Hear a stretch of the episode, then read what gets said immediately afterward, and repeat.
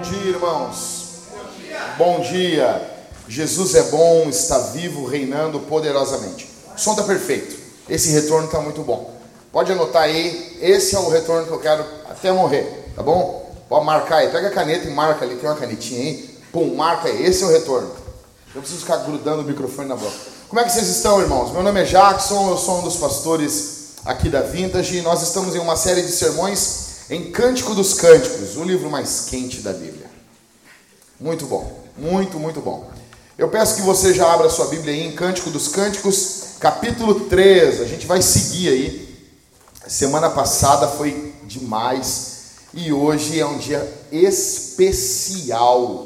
Especial. Porque é o dia do casamento deles. Eu dizer, mas, mas tudo aquilo que a gente leu, eles não eram casados ainda. Eu sei que mas tudo aquilo era antes. Não, meu. A gente está falando de um livro de uma poesia hebraica. Então a poesia hebraica ela não segue uma ordem cronológica. Eu vou contar um segredo. Então o Cântico dos Cânticos não está em ordem cronológica. Assim como a Bíblia também não está. Assim como o Evangelho de João não está. Tá bom? Porque ah, nem sempre. Uh, nós ocidentais conseguimos entender o que, que eles, como que eles estão falando, porque a gente não sabe às vezes qual é, qual é a ideia, qual era o, o propósito do livro. Então o propósito do livro não é narrar algo em ordem cronológica. Então é como se eles estivessem já casados e num dado momento eles param e lembram do dia do casamento, tá bom? É mais ou menos isso que a narração uh, está nos falando. E hoje é o dia do casamento deles, então então vai ser demais. Capítulo 3, verso 6 até o verso de número 11. Terceiro cântico, dentro do, cântico dos cânticos, né? O, eh, tudo que nós vamos ver aqui é o coro. Tá? Imagina um grande, um grande teatro. Então tem dois uh, uh, personagens e tem um coro que canta. São os amigos do noivo e da noiva. E tudo que nós leremos hoje aqui são parte desse coro. Verso 6: O que é aquilo que vem subindo do deserto, como colunas de fumaça, perfumado de mirra, de incenso e de todos os tipos de pós aromáticos do mercador? É a liteira de Salomão, vem escoltada por sessenta valentes, dos melhores valentes de Israel. Todos sabem manejar a espada e são treinados para a guerra. Cada um leva a espada na cintura, por causa dos temores noturnos. O rei Salomão mandou fazer um palanquim de madeira do Líbano. As colunas eram de prata, o encosto de ouro, o assento de púrpura, e o interior foi enfeitado com carinho pelas mulheres de Jerusalém. Saiam, ó filhas de Sião, e venham ver o rei Salomão com a coroa com que a sua mãe o coroou no dia do seu casamento, no dia da alegria do seu coração. Eu peço a tua graça para poder pregar a tua palavra aqui, Senhor, no nome de Jesus. Quebra barreiras e exalta o nome do Senhor aqui. Amém. Bom, uh, nas próximas semanas nós vamos retratar o casamento, o dia do casamento deles, tá bom? O que nós vamos ver aqui, então deixando claro, não é em ordem cronológica. É, nós vamos meditar também nos votos de casamento, tá bom? Então, momentos, momentos alegres. Então, isso aqui, isso aqui faz muito tempo. A long, long time. É, há 14 anos atrás era legal usar um terno desse assim. Então aí, a Thalita casando comigo, né? Eu, e duas crianças, né? Mas fomos felizes nesse dia. Esse dia não sai da nossa cabeça, sai da nossa memória. E ali, ó, do, aquela foto que nós estamos cortando o bolo ali no CTG 35. Então as pessoas assim, que música tocou no dia do seu casamento? Tocou Galderiada. E tinha uns caras com umas boiadeiras rodando e uns coisas de fogo ainda também. Foi demais tá bom? Então eu não sei, eu pedi para vocês verem as fotos de casamento de vocês. Eu queria que você refletisse naquilo que você falou no dia do casamento. Ah, não lembro. Ah, mas tu prometeu pelo menos ser fiel. Pelo menos isso. Pelo menos esses votos aí que você fez. Tá bom? Queria que você refletisse nisso. e que a gente caísse aqui em cima desse texto, meditando, lembrando cada um do seu casamento. Tá bom, gente? Então vamos lá. Verso de número 6. O coro começa e diz assim: O que é aquilo que vem subindo do deserto, como coluna de fumaça, perfumado de mirra, de incenso e de todos os tipos de pós aromáticos do mercador? Então, tudo nesse comentário aqui, do verso 6 ao verso 11, encerrando o capítulo 3, são comentários do coro. O que, que eles estão comentando aqui? Eles estão comentando a procissão que está sendo feita, porque a sulamita ela é do Líbano, tá bom? E ela está vindo em direção até Salomão, porque no povo hebreu não é o noivo que ia até a noiva, tá bom? A noiva vinha, mas essa procissão é de muito longe, e ela vem vindo em procissão. O interessante é que ela está sendo escoltada por uma comitiva da sua casa até a cidade de Jerusalém, onde Salomão está esperando ela. Pensa no casamento do príncipe. Qual foi o último príncipe que casou aí? Harry. Harry. Tá bom? Pensa, quem é mais antigo lembra do casamento da princesa Diana e do Charles. Pensa num negócio assim, bonito, lindo. Pensa assim, um castelo. Quem é. Quem, ah, não me lembro. Pensa no casamento do Ronaldo e da Cicarelli. Sabia? Foi num, foi num, num, foi num castelo. E muitas pessoas disseram que coisa cafona isso. Tudo que custa mais de um milhão de reais, quando eu não posso ter, é cafona. Entendeu? Mas duvido que a tua mulher não ia querer ter casado num castelo. Casou numa paróquiazinha feia pra caramba e tava toda feliz. Então, imagina isso. Ela está sendo escoltada com a sua comitiva, era algo grandioso. A noiva vinha até o noivo ela vem perfumada com perfumes importados, tá bom? Então tem um Angel, tem um Poison, tem ali um Chanel, não, Chanel sempre é ruim. Tem, é ruim, tá? Não use. A partir de hoje ele é ruim. Imagina, ela vem usando alguns perfumes, ela vem usando perfumes importados e isso faz ela se sentir especial. E aí ela ganha os mesmos presentes que Jesus ganhou: incenso e mirra. Isso é muito louco isso, né? É dado para ela os mesmos presentes que Jesus ganhou. Verso 7. É a. Então, ele pergunta: o que é aquilo que vem subindo do deserto, né? Aí, talvez um outro coro se levanta e canta, né? É a liteira de Salomão. Primeiro, o que é liteira? O que é liteira, cara? O que é liteira? Não podia botar outra palavra? Não, isso tem um lugar. Eu não preparei uma imagem para vocês aqui, porque eu não quis. Mas assim, tem um, liteira, imagina aquela, aqueles sofás segurado por duas hastes, dois cabos e armado por cima. Daí ele vai, vai narrar como que é essa liteira. Tá? Então era algo grandioso, carregado por ou dois ou quatro homens. Tá? Então olha, vamos lá. É a liteira de Salomão. Salomão mandou a sua liteira para buscar ela. Então vinha toda uma enorme comitiva, e no meio dessa comitiva vem a noiva de Salomão, dentro dessa liteira, com os caras carregando ela. Imagina a pompa disso.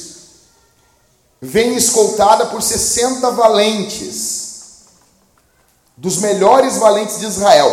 Todos sabem manejar a espada e são treinados para a guerra. Cada um leva a espada na cintura por causa dos temores noturnos. Ou seja, essa comitiva demorou muito tempo.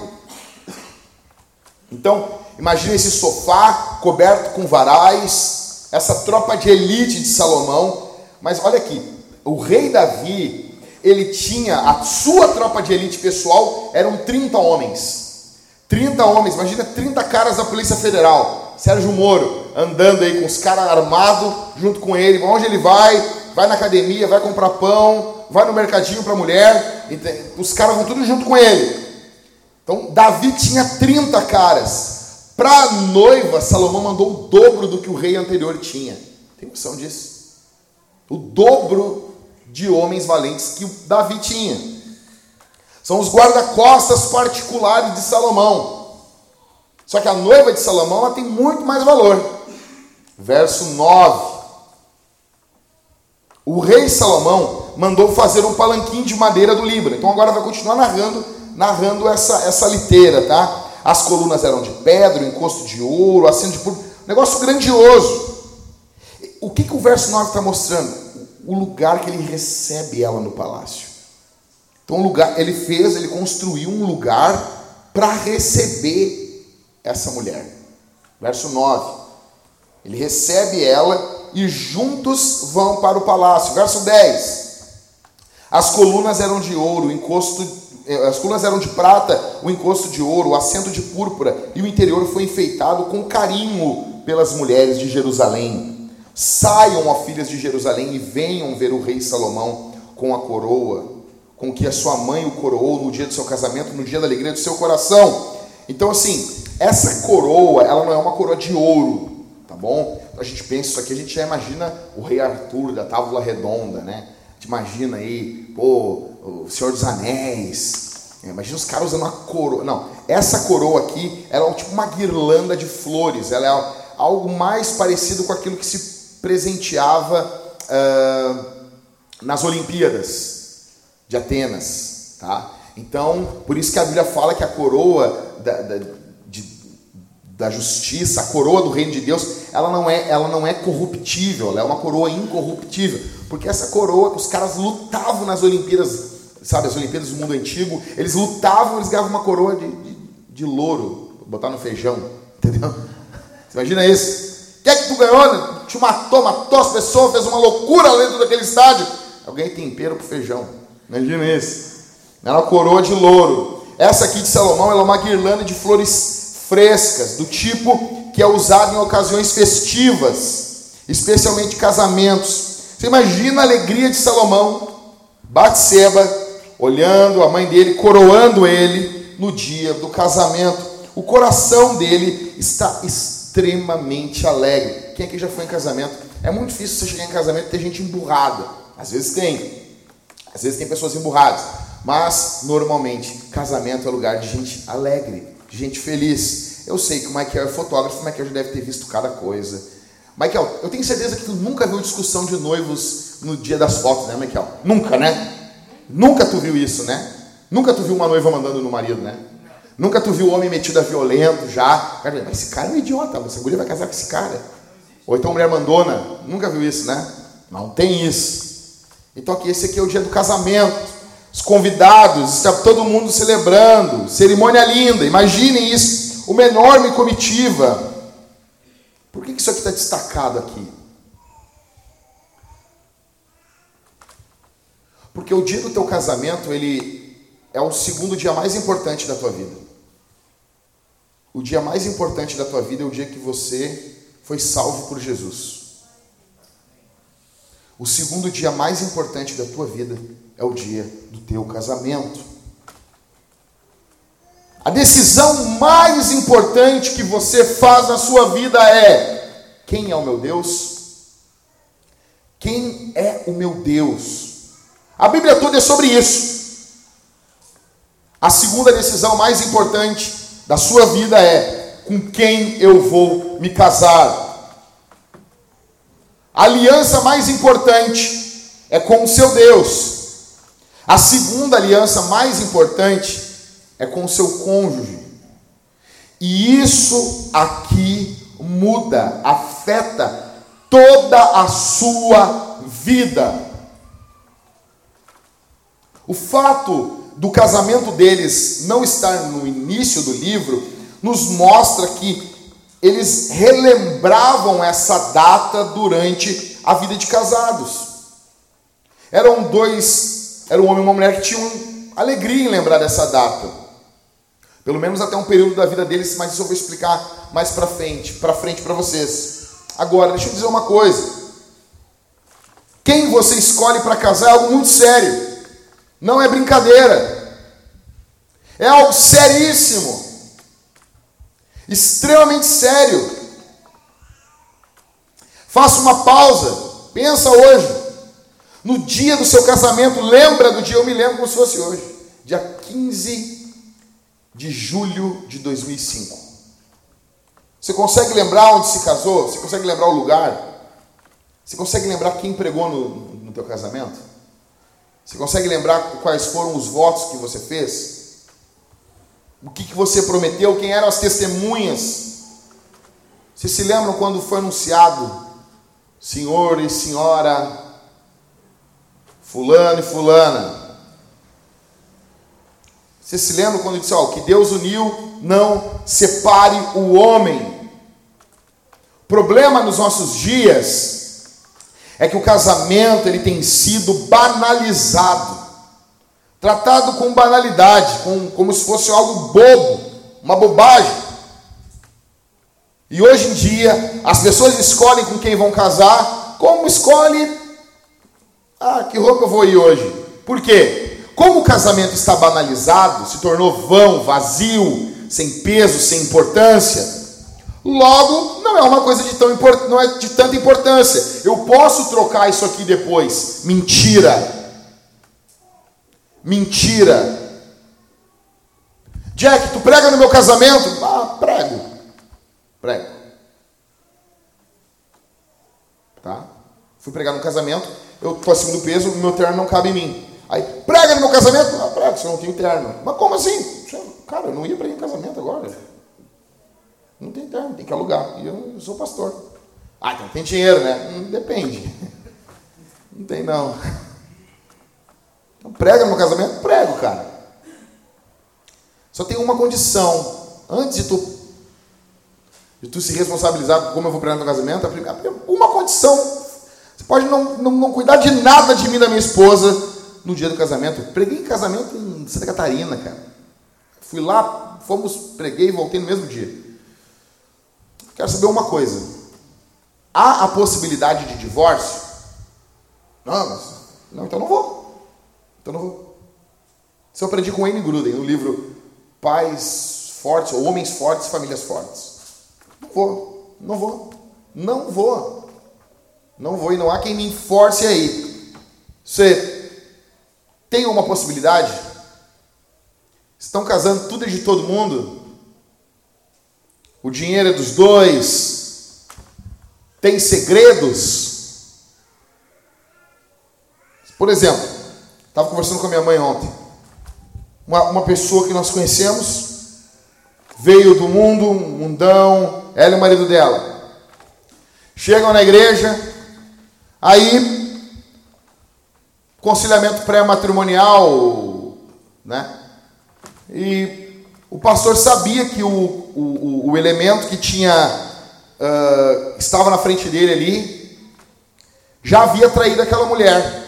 Tudo bem, não era cristão, período de ignorância, tá bom. A perdão. Não é, não, não é que não foi nada. Foi seríssimo, levou Jesus para a cruz. Mas há perdão. Aí ele confessou para o pastor, em vez do pastor chamar a mulher, porque se houve um adultério, a mulher não pode mais fazer sexo com ele até ser feito todos os exames de sangue, mesmo que ela perdoe, eu te perdoo, mas temos que fazer todos os exames de sangue para saber se tu está bem, porque às vezes os caras são idiotas ao ponto de ainda de trair a mulher, os caras não usam nenhum preservativo. São idiota duplamente idiota. Aí, o pastor, eu não vou usar o termo aqui porque eu não estou na cavalo branco, mas vocês imaginam o que eu estou querendo dizer. Pastor fraco, um, um boboca, né? Para não dizer outra coisa. Olhou para o cara, em vez de dizer, Tchê, fala o que tu, que, que tu que me falou. Como é que o pastor de vocês faria?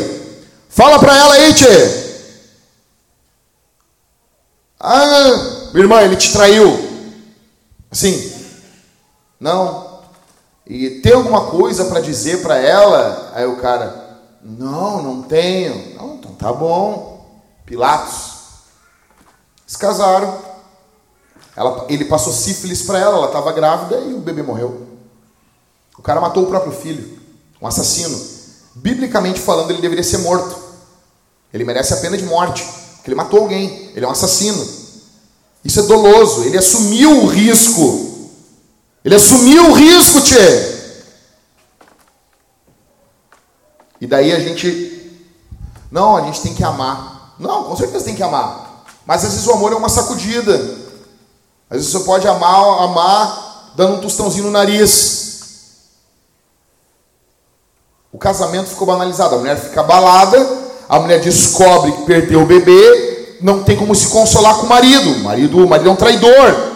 Descobre da pior forma que o marido é um traidor, um imundo. E volta a dizer, não é nem pelo ato, é por não confessar. Isso é pior ainda do que o ato. Não abrir o peito, não jogar limpo. Reino de Deus é o reino de gente pecadora, mas gente que se arrepende e abre o peito. Eu sou isso aqui, mas Jesus está me transformando e não sou mais isso. Aí não contou, não falou. Mulher engravida, perde a criança, sabe que está com uma DST, vai se consolar com o marido, não pode, porque agora o sentimento, cara, tem que entender, o sentimento de de, do adultério, ele, ele, por que, que a Bíblia dizia que o adúltero tinha que ser apedrejado no Antigo Testamento? E no Novo, a pessoa não é apedrejada.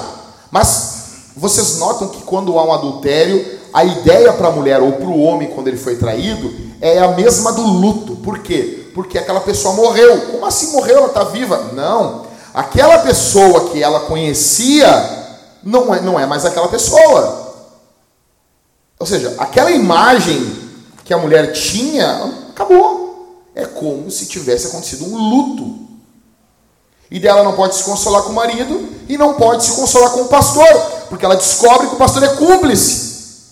Se ele não tivesse sido covarde por causa de dinheiro, de dízimo, e tivesse confrontado o cara, a criança estava viva, ou a mulher não teria nem engravidado, teria tido um problema, um lamento, uma tristeza, mas não desse tamanho. Mas hoje o casamento é banalizado. Nós temos caras, escute, solteira que está aqui me ouvindo. Existem caras que vão falar exatamente o que tu quer ouvir, só para transar contigo. Aí tinha uma guria aqui na igreja, aí a guria dormiu com o cara. A Thalita ia, fomos falar com ela. Aí olha que a guria disse: Mas ele disse que queria ver, ver a lua. Tá, mas tu mostrou a lua para ele? Então, se o cara dizer assim, ah, eu quero ver a lua, tu, tu, tu te pela? Tu tira tua roupa? É assim? Quero ver a lua, pum, tira a roupa. É assim? Minha irmã te valoriza. Minha irmã, como teu pai, tenha vergonha na cara. Valoriza o teu corpo. Teu corpo não é corrimão de escada para todo mundo botar a mão. Teu corpo não é bola de basquete, todo mundo está passando a mão. Valoriza o teu corpo, meu irmão. O cara vai falar um negócio para ti porque ele quer só te levar para a cama. Ele não vai se responsabilizar. Ele não vai cuidar.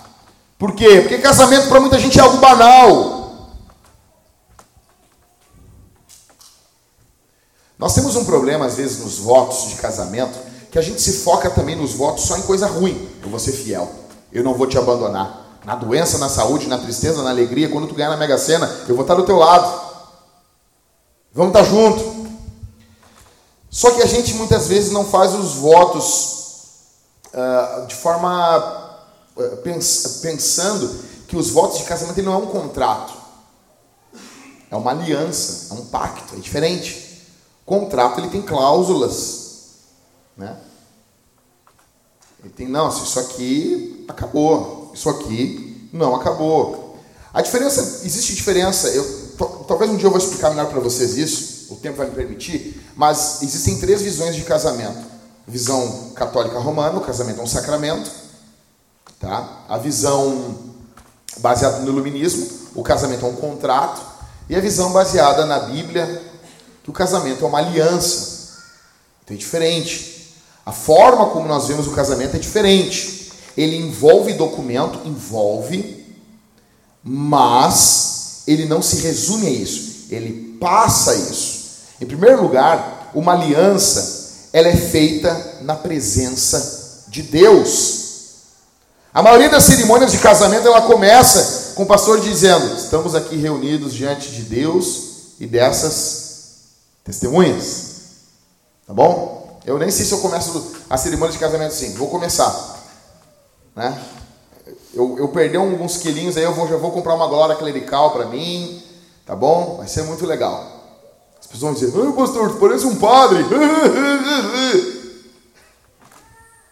Então, qual o pensamento? O pensamento é que Deus está presente para aprovar, para abençoar o casamento. É por isso que a maioria dos casamentos acontece a maioria das vezes, na igreja ou em um lugar onde simulamos uma igreja. Então, uma aliança ela é feita em primeiro lugar na presença de Deus. Em segundo lugar, uma aliança ela é um acordo vinculativo feito por quanto tempo? Toda a vida. Quanto tempo dura a aliança? Até um dos dois morrer, ou os dois. Você e seu cônjuge, vocês falam palavras, fazem um voto solene, vocês firmam uma aliança com Deus e com o cônjuge. Em um contrato, você não tem a opção de amar, de valorizar o seu cônjuge, apenas enquanto ele o ama. Você, ó, eu vou te amar enquanto tu me amar. Numa aliança é diferente. Numa aliança, eu vou te amar, ponto. Ponto. Você é responsável pelo seu papel. O problema hoje é que nós. Ah, pastor, a reclamação. Deixa eu dizer uma coisa aqui. Deixa eu dizer uma coisa. Eu tenho uma gana. Eu, eu, eu escuto muitas irmãs que reclamam dos seus maridos. Mas eu tenho uma gana às vezes das irmãs. Eu nunca vejo a irmã chegar para mim chorando, indignada. Eu faço tudo errado, pastor. Eu não sou submissa. Eu sou uma péssima mulher. Eu não vejo isso. É raro, Mike. Eu não vejo isso. Sempre quando as mulheres vêm falar, elas vêm falar mal do marido. Aí eu escuto, eu escuto, tá, irmã, beleza. Eu faço bem assim. Tá, agora, agora eu quero. Tu falou do mal do teu marido durante 17 minutos. É tempo, hein? Imagina, eu vou orar por um de vocês, eu oro, eu oro 15 segundos pelo Halisson, já acabou as palavras já. Então quando eu digo, Halisson, eu vou orar 30 segundos por ti. Porra, 30 segundos falando o nome do cara para Deus. É coisa. A mulher fala 17 minutos mal do marido. Deu, tá bom, irmão. Agora eu vou cronometrar de novo aqui, começa a falar mal de ti aí. Quero, quero ver tu indignada, quero ver tu, tu irritada. O cara vem reclamar da mulher. Na verdade, homem reclama menos, né? O homem tem um problema que ele esconde mais as coisas. A mulher, ela quer botar para fora. O homem não. O homem maquia. Mas beleza, tua mulher é errada. Tá bom, agora fala mal de ti aí, ô varão. Fala mal de ti. Reclama de ti. Então, em segundo lugar, a aliança é um acordo vinculativo feito para toda a vida. É para toda a vida. Tá bom? Então dá trabalho. Solteiros. O problema, o problema é o maldito cinema. Eles romanceiam. A vida não é o crepúsculo. Ele não é o Edward. Para com isso, tu não é a Bela. Bela com aquela cara de retardada dela. Que guria feia que eles botaram naquele filme também, cara. Não sei por que fizeram isso. Né? Uma guria sem sal, assim, sabe? Sempre chega um tique nervoso assim. O vampiro brilha, né, meu? É pra matar isso. Os vampiros da antiga, os caras. Por isso que eles não gostam do Rambo. É por isso. Os vampiros brilham. Vampiro é que nem a figurinha da Alma Chips brilha no escuro. Aí, o problema, a vida. Ah, eu quero casar! Cara, dá, dá, dá mês, seis meses de casado. Acabou aquela, aquele brilho. Por quê? Porque a vida é real. Casamento não é só flores. É para a vida toda. Então pensa bem no que tu vai fazer. Pensa bem. Em terceiro, uma aliança tem testemunhas. Primeiro, então, o próprio Deus. Em segundo, os convidados. Em terceiro, os noivos. É por isso que quando, eu já eu expliquei isso aqui nas perguntas da semana passada, que quando alguém vai se separar, tem que chamar a igreja toda, meu velho.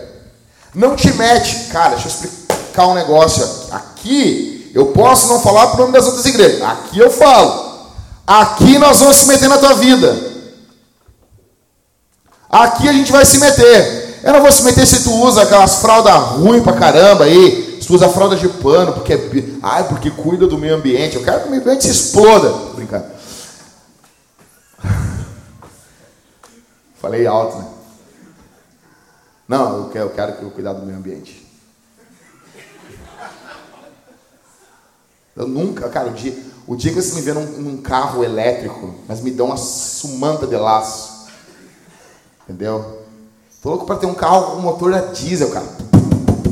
Sai num vento, um bagulho preto assim, sabe? Parecendo, parecendo as pragas do apocalipse do cano, assim.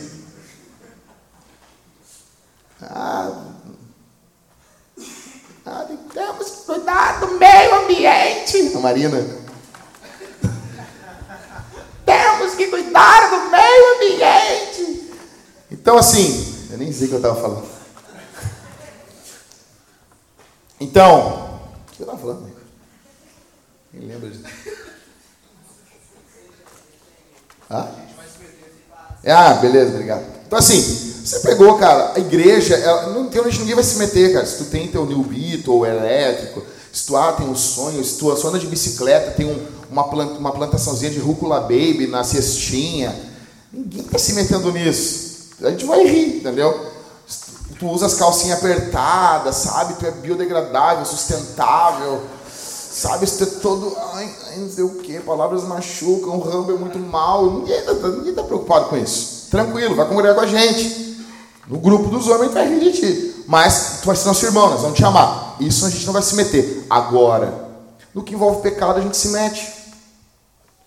Todo mundo, e não é o pastor, não é a igreja. Porque assim, convida o Catito para o casamento. fulano vai casar, Catito, convida o Catito. Catito, na hora de dar geladeira, tu presta. Na hora de dar geladeira, ah, Catito. Catito, não, Catito vai ser meu, meu padrinho. Né? Na hora da, da, da, Suna deixar de, de vender os bagulhos dela louco para comprar, comprar um fogão, a Suna presta. A Suna tem serventia. Daí quando vocês estão querendo se separar, aí não chama igreja. Aí não chama os irmãos, os irmãos não podem falar nada. Isso aí pode funcionar em outro lugar. Aqui não é assim. Aqui nós vamos se meter. Vai ter pergunta complicada. Por que está acontecendo isso? Tu pode ser até vítima, tu tem que dar satisfação. Porque na hora de comprar a geladeira, a geladeira, na hora de alguém te juntar, a igreja se juntar para fazer tua festa, minha mulher pareceu uma louca fazendo decoração para tua festa, a gente presta. Daí na hora para confrontar, porque estão porque em crise, a gente, não, não se mete. Em briga de marido e mulher não se mete a colher. Por isso que as mulheres morrem. Por isso que tem cara que mata a mulher. Porque você, minha irmã, você propaga essa coisa, que em briga de marido e mulher não se mete a colher. Aqui se mete. Aqui a gente se mete. Se você não quer que se metam, não congrega. Abandone a igreja. A vida no céu vai ser uma vida comunitária. Não, vai, não haverá ermitões no céu. Não haverá monges isolados no céu. Tá bom? Aqui a gente se mete. E nós vamos se meter. Já vem chegando. O pessoal que está na catequese já entende. É um corpo. Nós vamos se meter. Ou não é linda? Ou não é? Quantas vezes a Linda começa esse casamento com o William? Nós chegava lá, eu me sentava na mesa da Linda, e a Linda às vezes bufando de raiva. Eu não vou contar os detalhes, tá, Linda? Mas assim, a Linda bufando de raiva, e eu sentado assim. Eu sentado. Sentado. E eu amo ir na casa das pessoas, e quando tem um que faz a ameaçinha. Eu amo a ameaçinha. Eu amo a minha cinha. Faz a minha cinha na minha frente. Eu vou embora. Cara, eu amo mulher, mulheres fazem umas dramas assim, né? Então eu estou fazendo aconselhamento pastoral, e daí a mulher lá, a mulher, sabe, não quer aceitar, porque às vezes o problema não é o homem, é a mulher. Às vezes é os dois. Às vezes tem homem que se faz, não, às vezes. Eu amo quando um diz eu vou embora. É o que eu falo, duvido. Eu, eu cara, eu sou o diabo. Sou o diabo. Nego falou que vai embora, eu digo, duvido, filho. Duvido. Tu não vai. Abre a porta e diz, duvido passar. Duvido. Duvido. Duvido! Ninguém vai, meu. Ninguém vai. Presta atenção. Casamento envolve testemunha. Por que, que envolve testemunha? Porque eu vou chamar um monte de gente e eu estou falando assim, casamento nunca é isolado, não existe casamento eu e tu. Eu e tu aqui, ó, nós vamos te amar, se cuidar, Jesus vai nos amar. Deu? Amém? Vamos fazer sexo agora? Não! Não é assim! Tu chama um monte de gente, casamento é algo sério. Primeiro que o cara tem que pensar, ah, meu, um negócio que precisa de testemunha. O cara devia pensar assim. Entendeu? Se precisa de testemunha, é que muita gente quer voltar atrás. Óbvio, cara! Óbvio! Então tu chama um monte de gente, aí chama Deus, não, não, não os anjos, chama Deus. Deus está, aqui. Aí diante de Deus e das pessoas, porque parece que só Deus não basta. Deus, oh Deus, não, não, não. Deus, vem cá que eu quero fazer uma promessa. Deus, não, só eu não dá. Imagina isso. Deus chama mais uma galera aí, reúne. Chama um cara para pregar com um livro da capa preta. Beleza, pregou, Deus está ali, as pessoas estão ali, a família está ali, a igreja está ali. Aí diante de tudo isso, tu levanta assim, eu juro. Eu vou ser fiel. Eu vou estar junto contigo. Não vou te abandonar. Pode vir tempo bom, tempo ruim. Eu vou estar junto contigo. Nota a solenidade disso. Nota a seriedade disso. Casamento não é para moleque, cara. Casamento não é para guriazinha de, de Instagram. Sabe, bobagemzinha que fica batendo fotinho dos peitos de cima, parecendo uma idiota. Casamento não é para molequinho que passa o dia inteiro no videogame e depois vai se masturbar vendo filme pornô. Casamento é para homem. Casamento é para mulher. Casamento não torna você uma mulher. Mulheres devem se casar. Guriazinha, problematicazinha, não casa. Quer vir a mulher lá de Provérbios, a do 31, a mulher sábia, não, a goteira, está gotejando, pim, pim, pim. A mulher é problema. Homem, tá lá, qualquer probleminha, o pai, a mãe, se resolve teus problemas, rapaz. Teu pai também pode te dar uma ajuda uma vez. Eu estava conversando com os irmãos e com os jovens. Tem um assim, mas meu pai me mandava o dinheiro todo mês. Eu disse, agora não recebe mais. Vai trabalhar. E assim, beleza, tá, mas meu pai. Não. Daí o cara estava trabalhando, se apertou, o cara não aceitou uma ajuda do pai. Eu disse, não, também não seja idiota. Teu pai pode te dar uma ajuda pontual. Pum, ajudou hoje. Daqui a três anos ele te dá uma ajuda. Isso não tem problema. O problema é quando a ajuda é sistemática. É tanto dinheiro na tua conta. Não dá. Não dá. Então, quer namorar? Esse cara, o primeiro que o homem não. Homem odeia namoro. Homem odeia namoro. Se é homem, odeia namoro. Sou homem, pastor. É macho, macho. Então tu odeia, tu odeia namoro. Homem odeia namoro. Homem, homem, homem odeia namoro. Namoro é coisa para moleque. Então o homem quer passar rápido essa fase. Sabe? Ah, isso não é para mim. Sabe? É, namorinho, ih, mãozinha dada. Depois tu larga a guria com o pai e com a mãe. Não, cara. Tu quer honrar aquilo que Deus te deu. Quer casar. Tu quer reunir as pessoas. Tu quer dizer o quanto tu ama. É o que eles estão fazendo aqui. Nota a seriedade disso. Uma aliança envolve testemunhas. Essas testemunhas elas servem para quê? Para quando vier a crise, eu, opa, opa, opa, opa, opa, opa. Eu ouvi tu dizendo.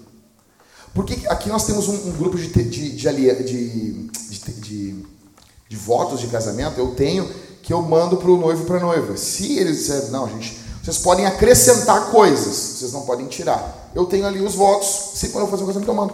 Eu mando para ó, e são os votos para mim poder pregar no casamento. Então ali estão tá os votos. E com base naqueles votos, a igreja pode disciplinar o casal. O cara não cumpriu o que ele prometeu, a igreja disciplina ele. Por quê? Porque quebra do nono mandamento. Falso testemunho. A mulher não cumpriu o que disse que ia cumprir. A galera tá nervosa no academia aí, né? Presta atenção aqui, irmãos. Tenta, tenta não olhar para as telas, tá bom? Tenta não olhar para as telas.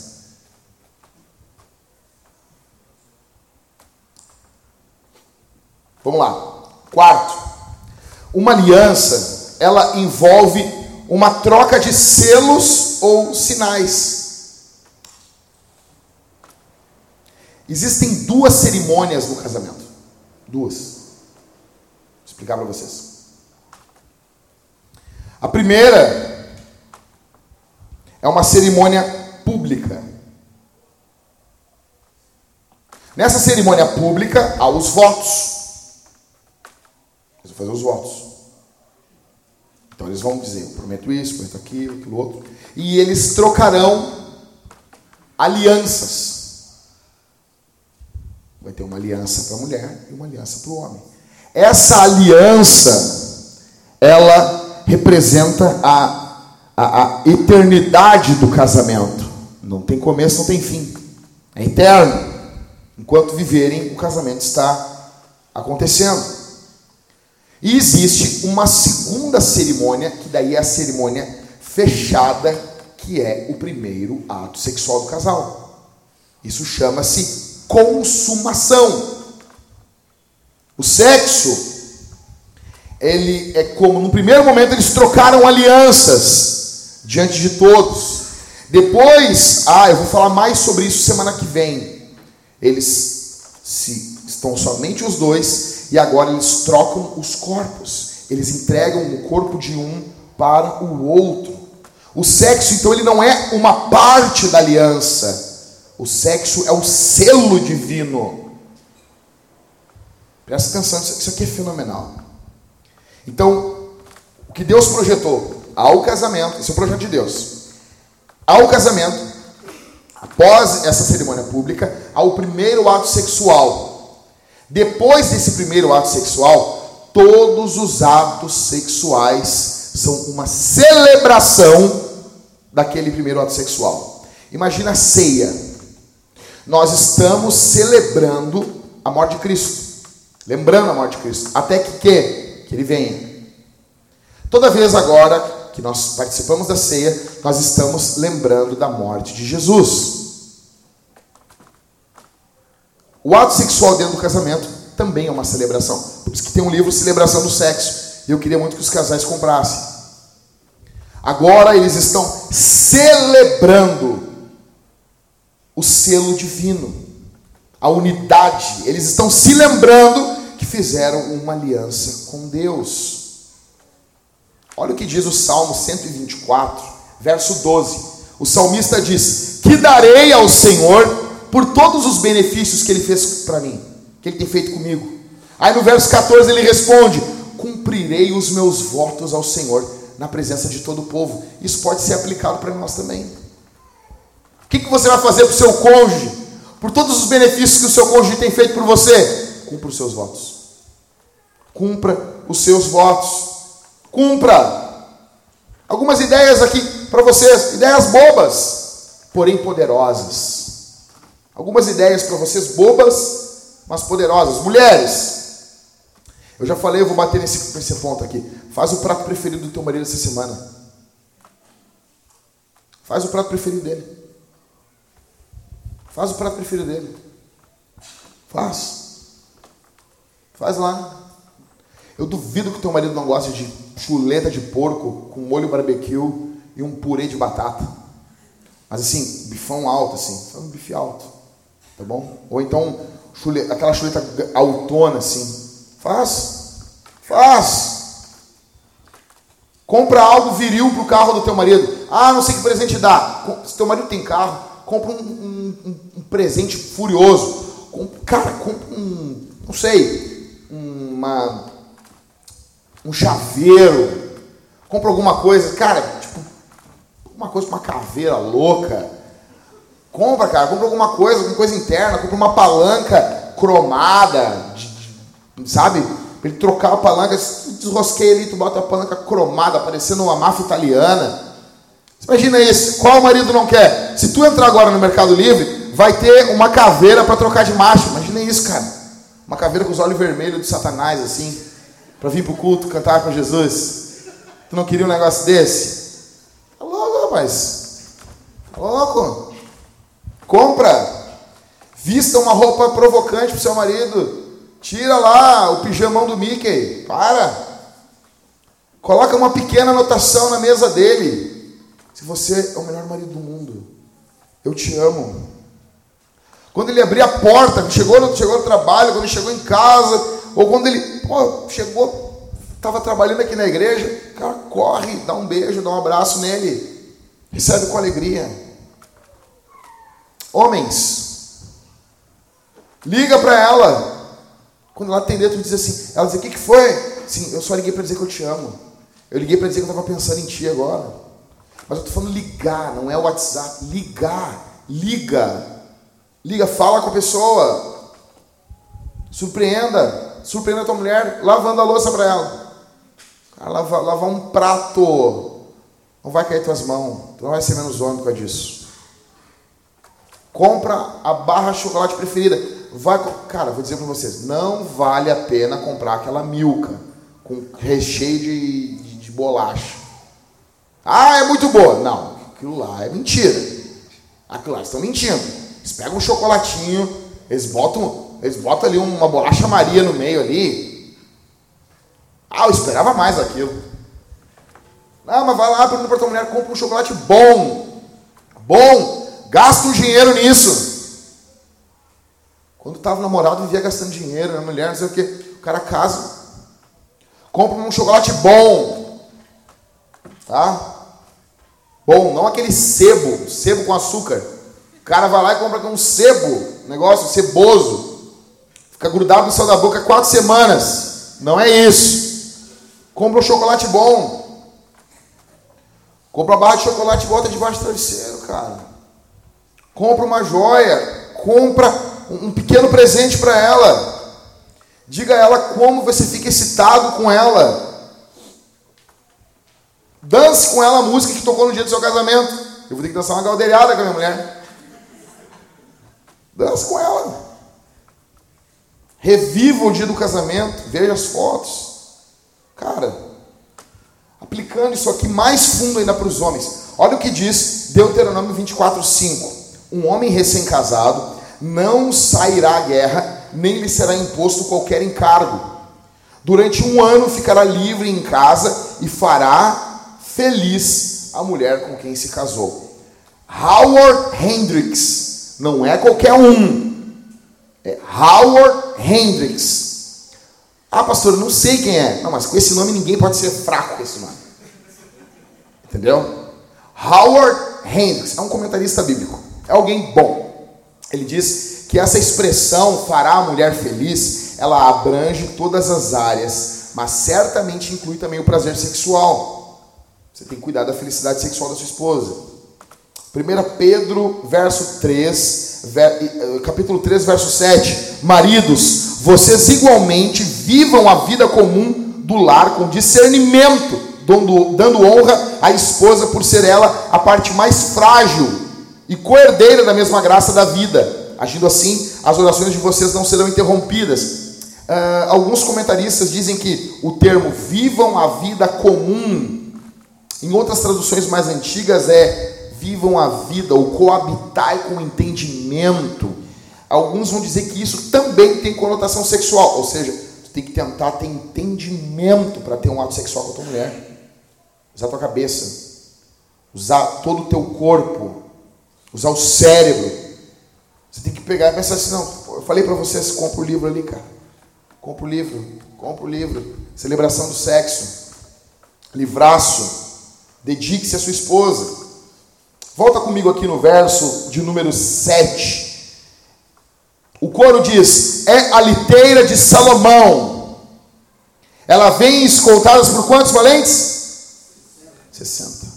Por que, que Salomão está fazendo isso aqui? Salomão está cuidando da segurança da sua mulher. Salomão está cuidando da segurança da sua mulher. Ele estava dizendo: Eu vou te proteger. Por quê? Porque ela tem valor para ele. Davi, o maior rei de Israel, tinha 30. Ela tem uma escolta de 60 caras. Não é 60 cara barrigudo, pançudo, desgraçado. Não! São 60, 60 ninja, velho. Imagina isso. 60 Charles Bronson. 60 Chuck Norris. 60 Rambo. Imagina isso. 60 Tom Cruise. 60 Tom Cruise louco. Pulando avião, muito louco. Dá para usar aqui eles? Pode usar isso aqui? Vamos tentar. Não está valendo eles. Meu Jesus. Nós vamos ver isso aqui. Gente, vocês me perdoem, nós vamos ver isso aqui antes, nos próximos cultos. Vê aí. Então tá, vamos lá. Em primeiro lugar, macho, proteja a sua fêmea. Em primeiro lugar, providencie proteção física. Então, mas não tem como contratar 60 loucos, pastor. Não tem. Não tem, não tem uma espada. Os caras, vocês querem me dar um presente, compra uma espada pra mim. Os caras falando do Rina, da, da, da do, lá do. Qual é a igreja do Rina? O Bola de Neve. Eu, cara, os caras, não, porque deram uma espada para ele. Eu disse, cara. E, meu, os, os, homens da igreja levantando louco para cima, ele com uma espada, assim, meu. Isso é uma coisa mais furiosa, velho. Você tem cara de pau de falar mal do homem desse. O cara tá com uma espada. Se ele falar uma besteira no público, tem outra coisa. O cara tem uma espada, meu. Meu, de tudo, cara, tem uma espada? Tu não tem. O cara tem, fica frio. Para, esse cara tudo falando mal na internet, tudo ciúme, porque queria ter uma espada. Desde criança tu quer ter uma espada. Você quer me dar um presente, dá uma espada, meu. Espada justiceira. Ah, dá a espada do He-Man, meu. Ah, tu não queria, não queria, William. Uma espada furiosa. O cara vem invadir tua casa. Como é, mas já saindo na, no, no, Jornal da Globo. Como é que tu correu o ladrão? Dando tiro? Que nada, rapaz. É uma espada. Cara, se tu correr um cara. Se tu, William, correr um cara com espada na tua casa, no outro dia a capa passa, passar a valer. Nós podemos sair de capa na rua. Imagina isso. Imagina isso. Imagina isso. Imagina o Cauê cantando usando uma capa aqui, meu. Capa vermelha cantando. Imagina nós tudo andando de capa. Parecendo uns 300. Seria demais, cara. Então tu não tem como, não tem 60, como contratar 60 casas. Mas tu pode trocar as fechaduras da tua casa. Isso consegue fazer. Tem que cuidar da segurança da tua esposa, da tua, da tua, dos teus filhos. Pode cuidar como é que tá as janelas da tua casa, se tem como alguém entrar.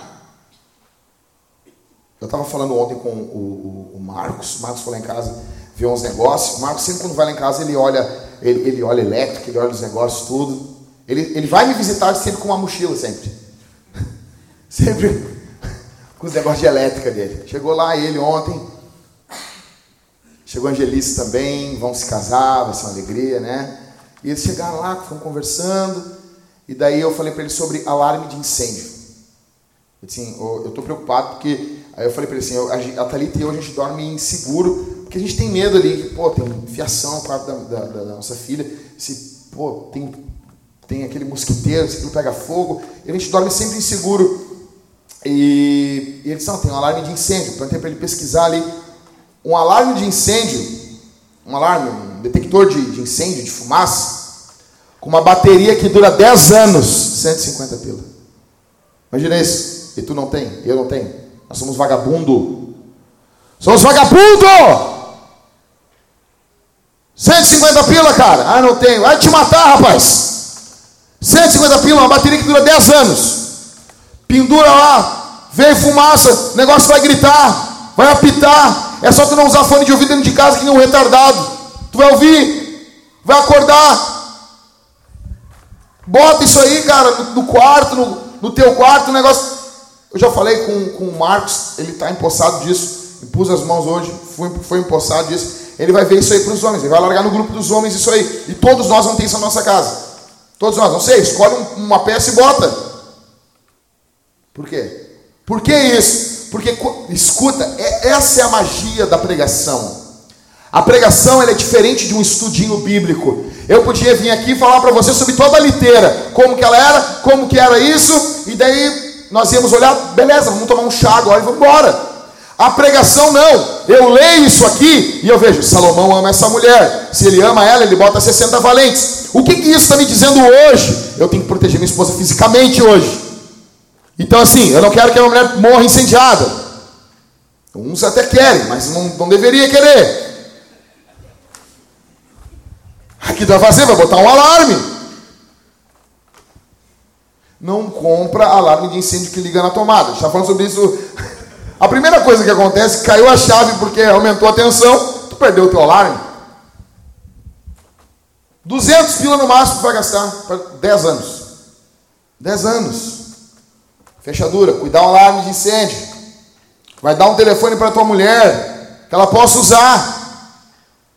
Agora dá aquele telefone que ganhou da amiga que, que tinha um, uma criança, que tinha um, uma criança não, tinha um Enzo.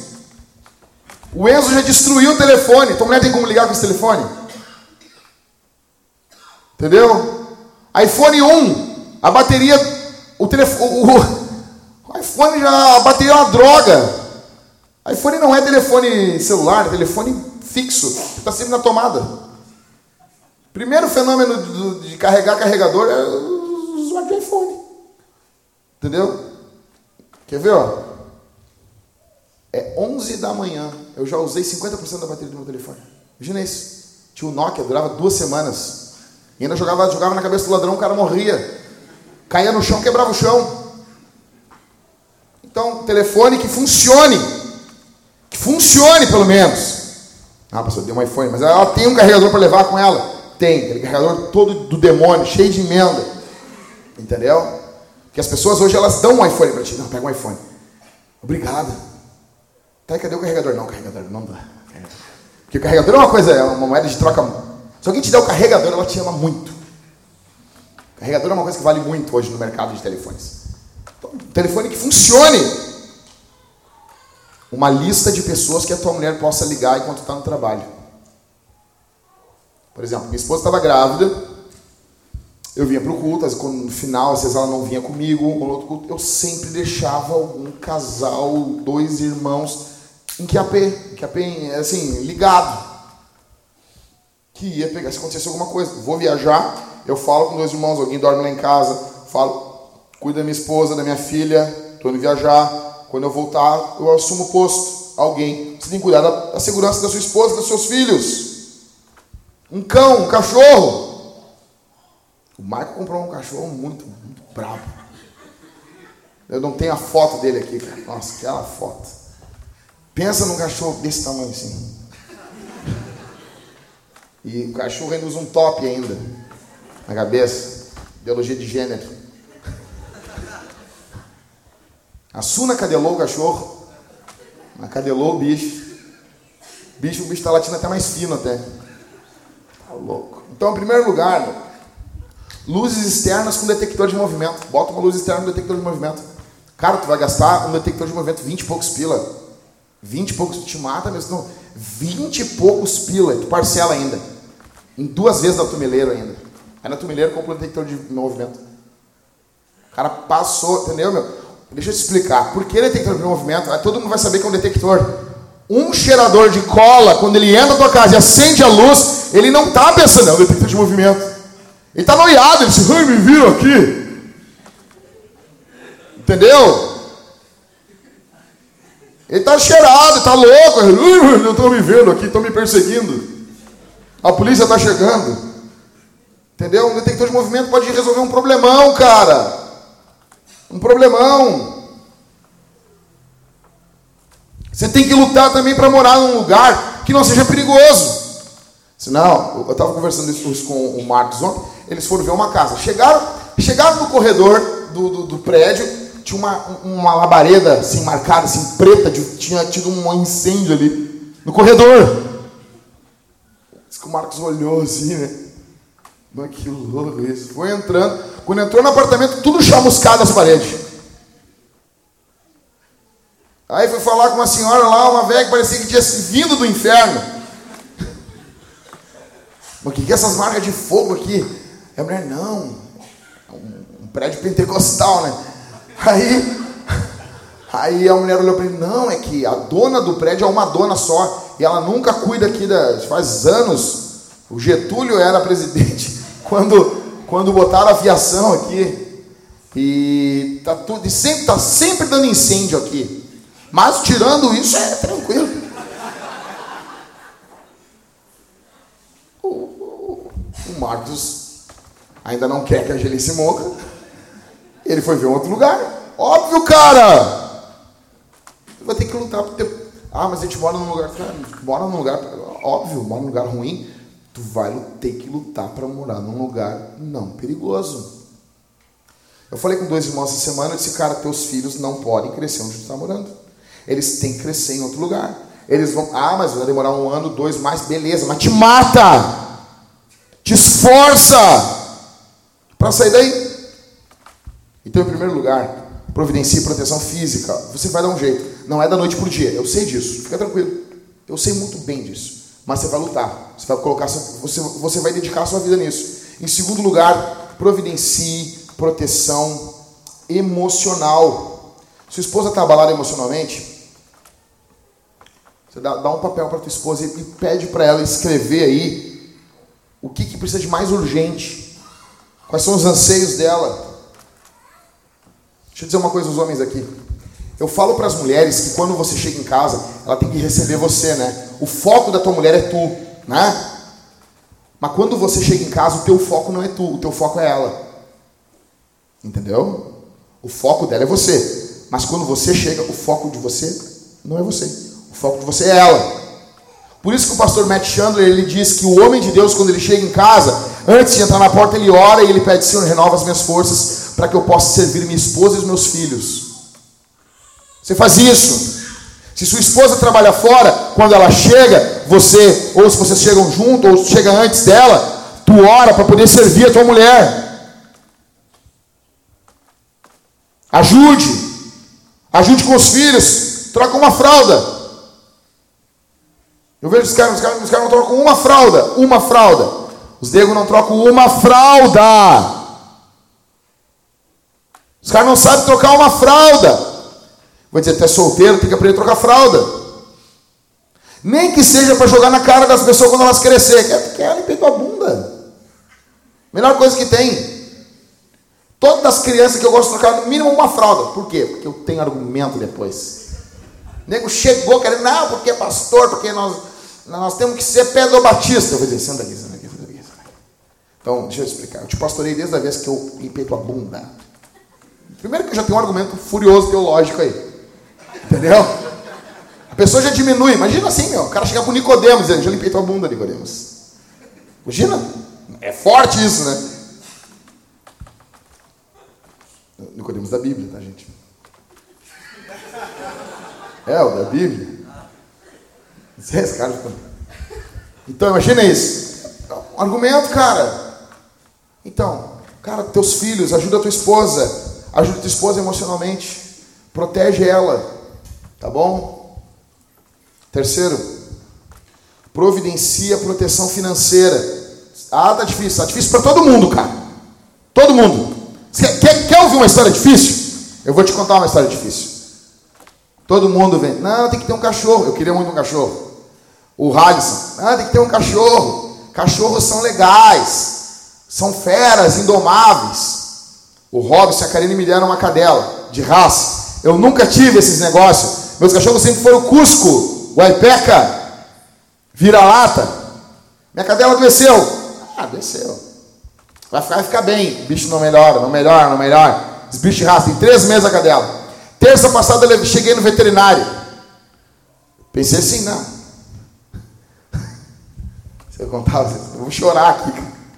Primeiro que eu amo animais. Eu não quero que minha cadela morra. Né? Óbvio, agora a gente já se apegou ao bicho. Se fosse antes, pelo menos, eu tava lá mal, a cadela no colo, cara. Teve uma, umas duas horas que eu chorei com o bicho no colo. Sério mesmo, cara. Eu, pá, que droga isso aqui. A cadela mal, ela é brincalhona. Aí, a primeira arrancada, arrancada, assim, os remedinhos, assim. Porque não tem SUS de cachorro. 290 conto na terça. Sim. Tramontina, corte rápido.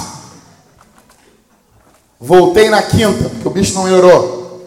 Tem que internar. Quando ele falou tem que internar, eu já se, abrir, se começou com 290, 751 reais, Alisson. Seu desgraçado. Aí eu larguei ela ali. 751.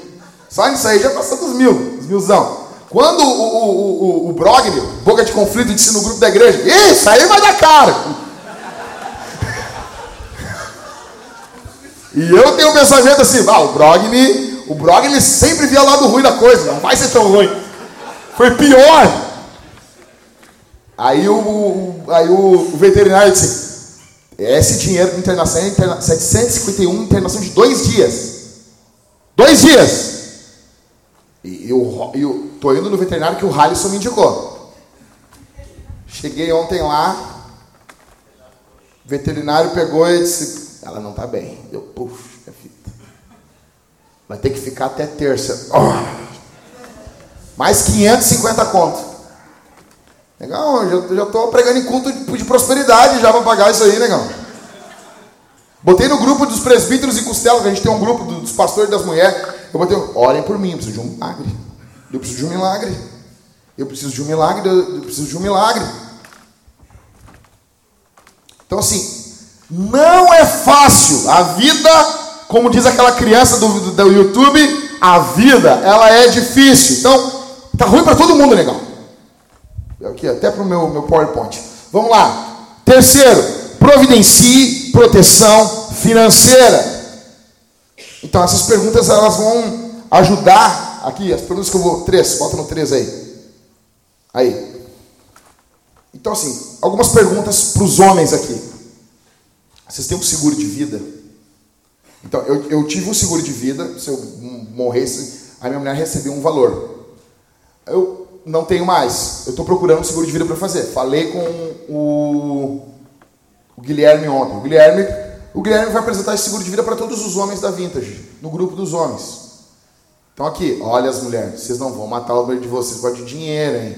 Vocês não vão receber. Eles vão puxar essa pregação, eles vão saber que você sabia. Entendeu? Mas é o seguinte, o cara tem que ter um seguro de vida. Vão passar caderninho no teu enterro? É sério? É sério, cara? Óbvio, se morrer agora não deu tempo, mas passou um ano, seis meses essa pregação, dá para tu te acertar. Os caras vão dizer, pá, mano, o Cauê, cara, o Cauê deu trabalho quando vive, deu tá dando trabalho quando morto ainda. Tem que pagar essas coisas ainda. Cara, o seguro que o Guilherme me indicou, ele disse que em cinco dias eles resolvem o negócio. Teve o evento da, da TAN, né, Guilherme? Depois o Guilherme vai falar para os homens aqui da igreja. Mas assim, não estou ganhando dinheiro nenhum com isso para pagar o negócio da minha cadela, fica tranquilo. Mas assim, não, hoje em dia tem que explicar, né? Hoje em dia tem que explicar. Mas assim, teve o um acidente da TAM com o avião, teve pessoas que ficaram 12 anos para receber o dinheiro de um seguro. Não adianta, ah, eu tenho um seguro trem bom. Não, bom é se tu tem como receber. Não adianta. Então assim, vamos ver um seguro bom. Então um seguro.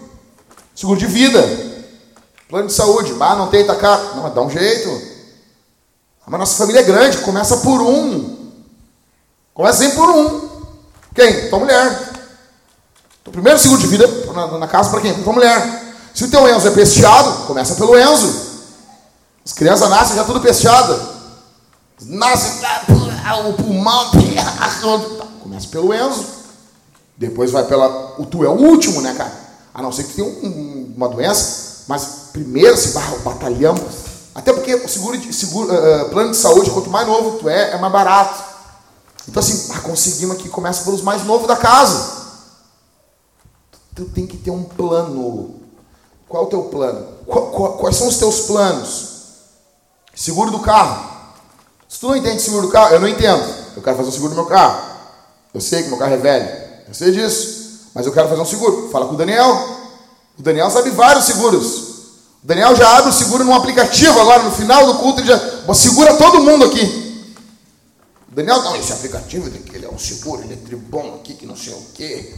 E o Daniel entende disso. Ou seja, nós temos, nós temos cara para resolver todas as situações. O Marcos, eu falando da nossa igreja aqui, o Marcos vai cuidar da parte dos alarmes, vai passar vários orçamentos. Ó, eu acho que esse aqui é bom, essa marca é boa, isso é bom. Nós temos que cuidar da nossa casa. Por quê? Porque Salomão botou 60 cara. Eu não tenho dinheiro para 60 cara, mas eu consigo dar, dar, dar jeito de, um, de uma miséria de um alarme. Um plano de saúde já é um segundo guardinha em casa. Se não, negão, a gente lê esse texto aqui e ele não tem aplicação nenhuma prática para a nossa vida. Aí é barbada. Aí é barbada. Então, eu, eu pergunto aqui para vocês: qual é o plano? Eu quero sentar com os homens dessa igreja.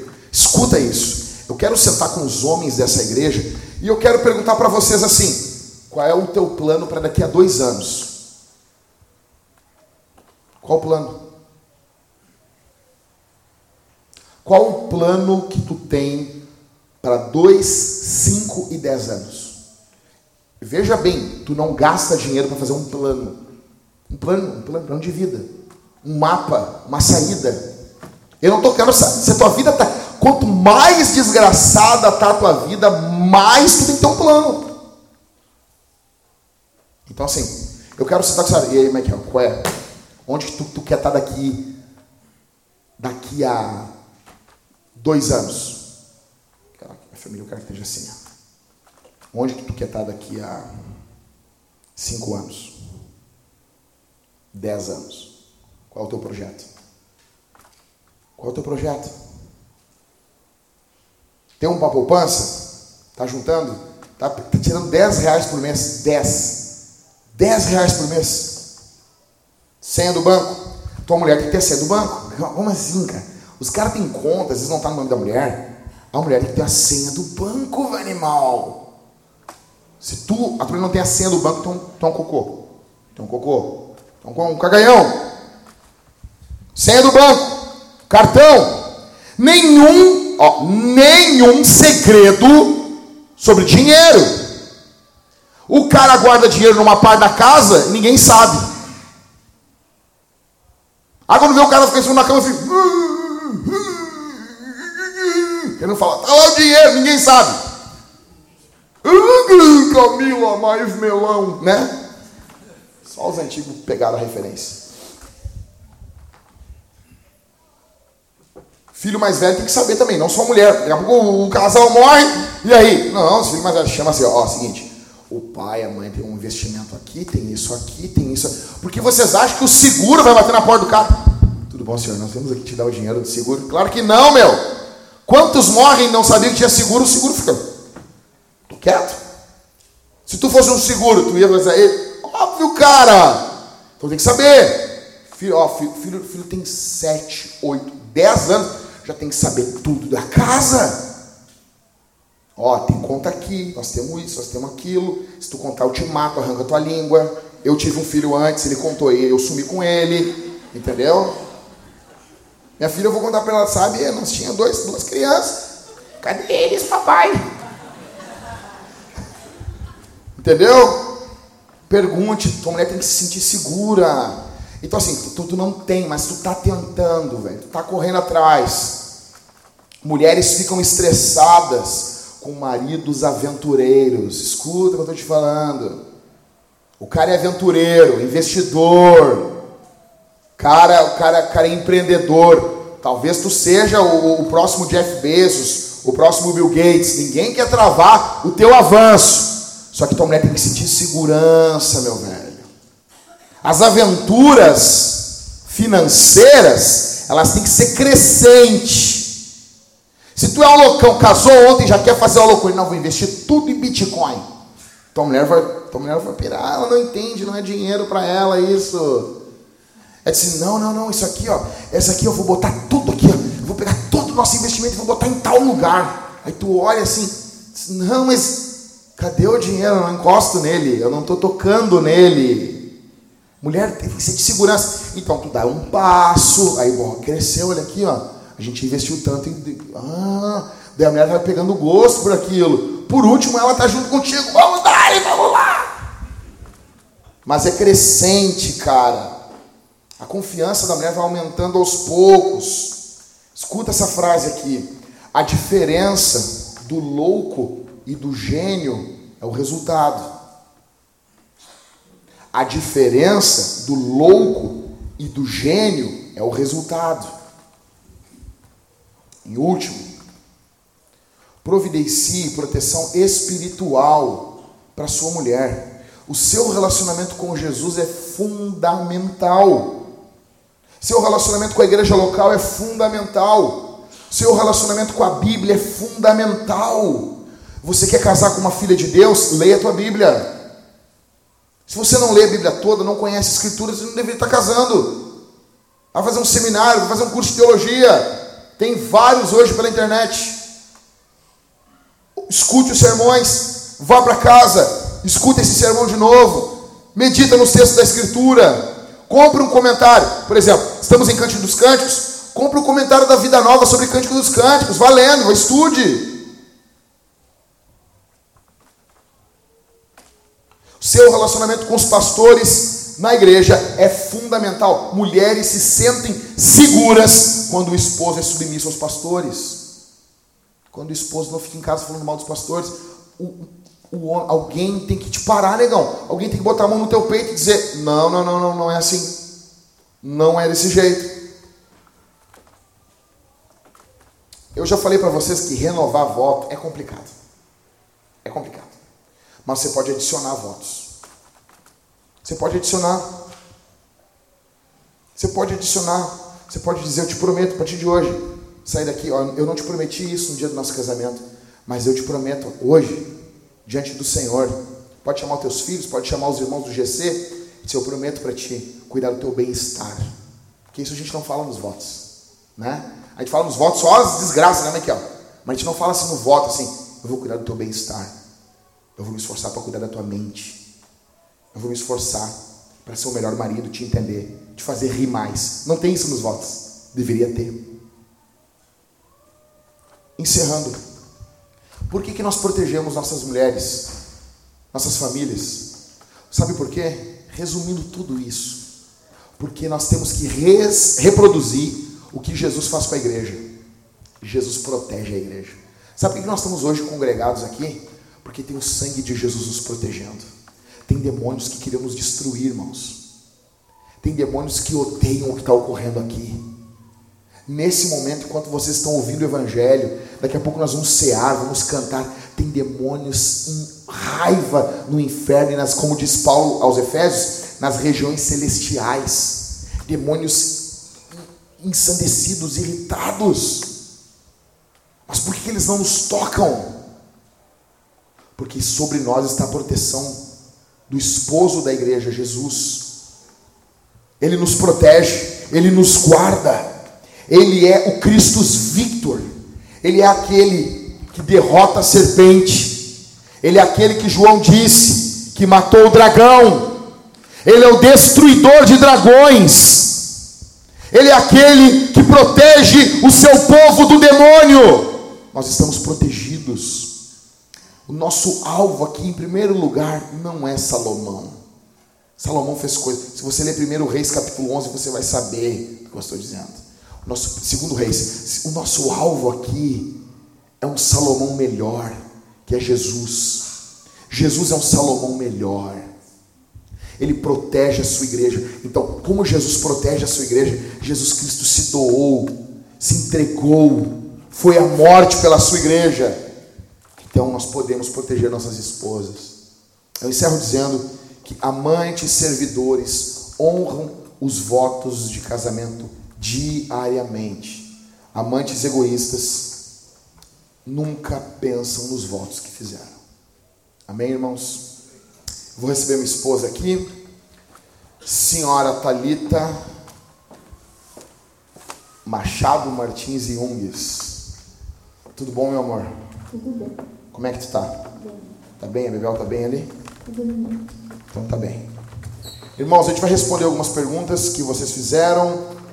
É, você pode mandar perguntas para os nossos telefones, redes sociais e pode mandar pergunta que for, tá bom? A gente pode dizer também assim, não sei.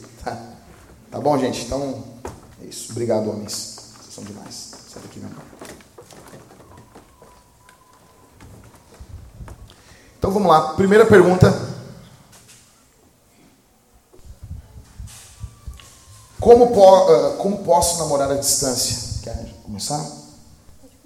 Então, assim, uh, eu acredito que um relacionamento ele não pode ser só à distância, tá bom? Então você tem que cuidar isso. Eu não, não sou muito, muito fã disso. Você vai namorar por carta, é muito bonito, é muito romântico, né? Mas se você visse lá o, o episódio do Pica-Pau, quando ele casa com a filha do, do índio lá, né? Então, se não sabe, bota lá, pesquisa no YouTube depois. Eu não aconselho namoro à distância. Então, você tem que se conhecer, tem que conversar, uh, tem que conhecer a família, tem que conhecer os pais, porque você casa com a pessoa, mas vem um pacotão junto, tá bom?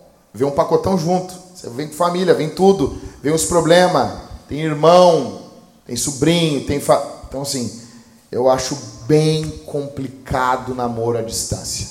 A não ser que você já estava namorando e porque em algum momento você foi, você se mudou, você foi para a guerra, né? Foi para o Haiti, né, Harris? Organizar fila lá no Haiti.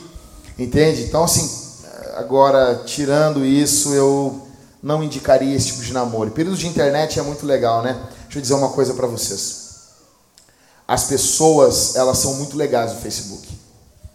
Todo mundo é sensacional no Instagram.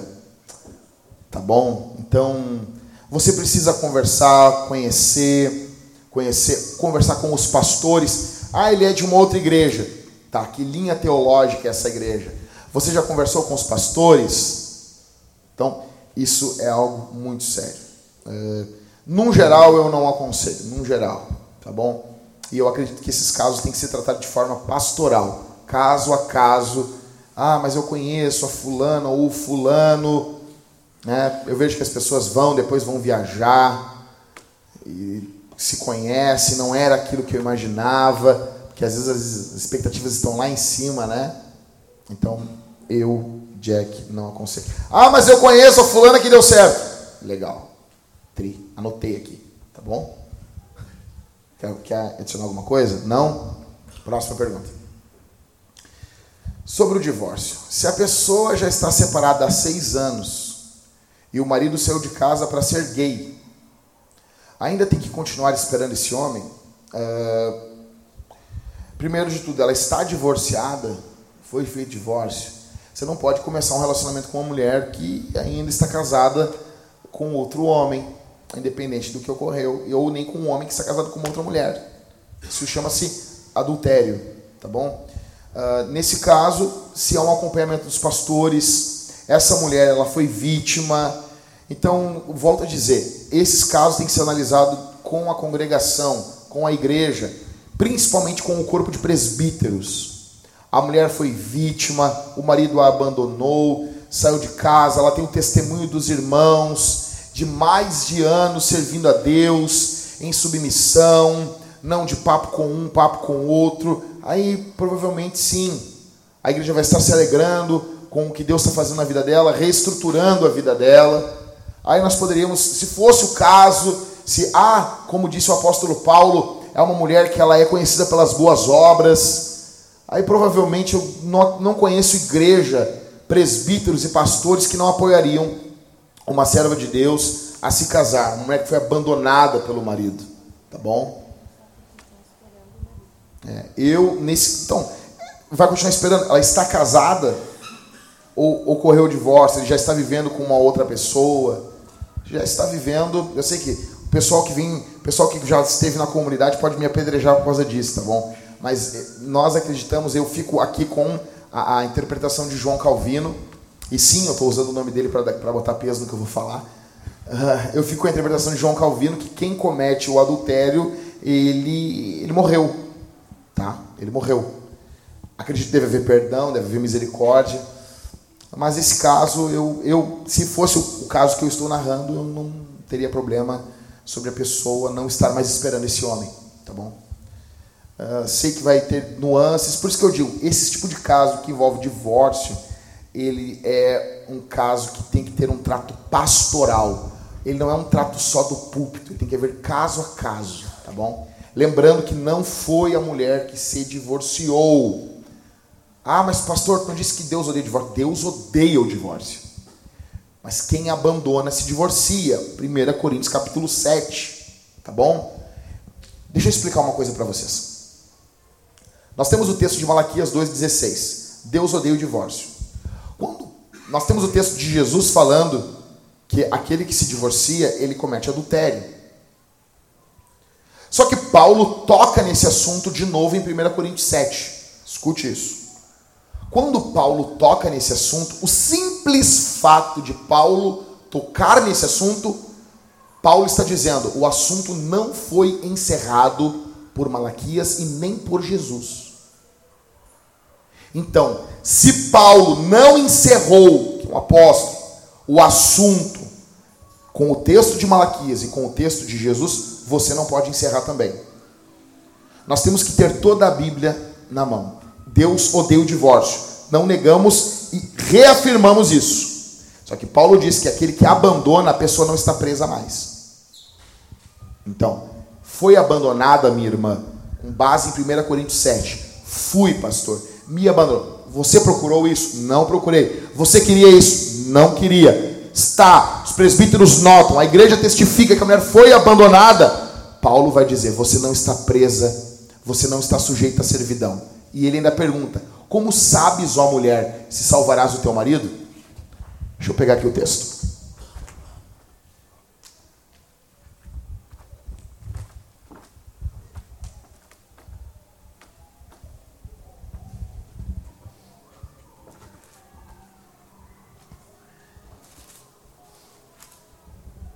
1 Coríntios capítulo 7. E o verso 12: Aos outros digo eu e não o Senhor: se algum irmão estiver casado com uma mulher não crente e não concorda em morar e esta não concorda em morar com ele, não se divorcie dela. E esta concorda em morar com ele, não se divorcie dela. Você vem para a igreja, se converteu, a mulher não crente e ela, tudo bem, pode ser crente, meu amor. Ele não se separa. Por quê? Porque o evangelho não é para separação. Tá bom? E se uma mulher estiver casada com um homem não crente e este concorda em viver com ela, que ela não se divorcie do marido. Ela não vai vir para o marido, não, eu quero uma coisa melhor para mim. Não. Ele quer continuar casado com ela, ela continua casada com ele.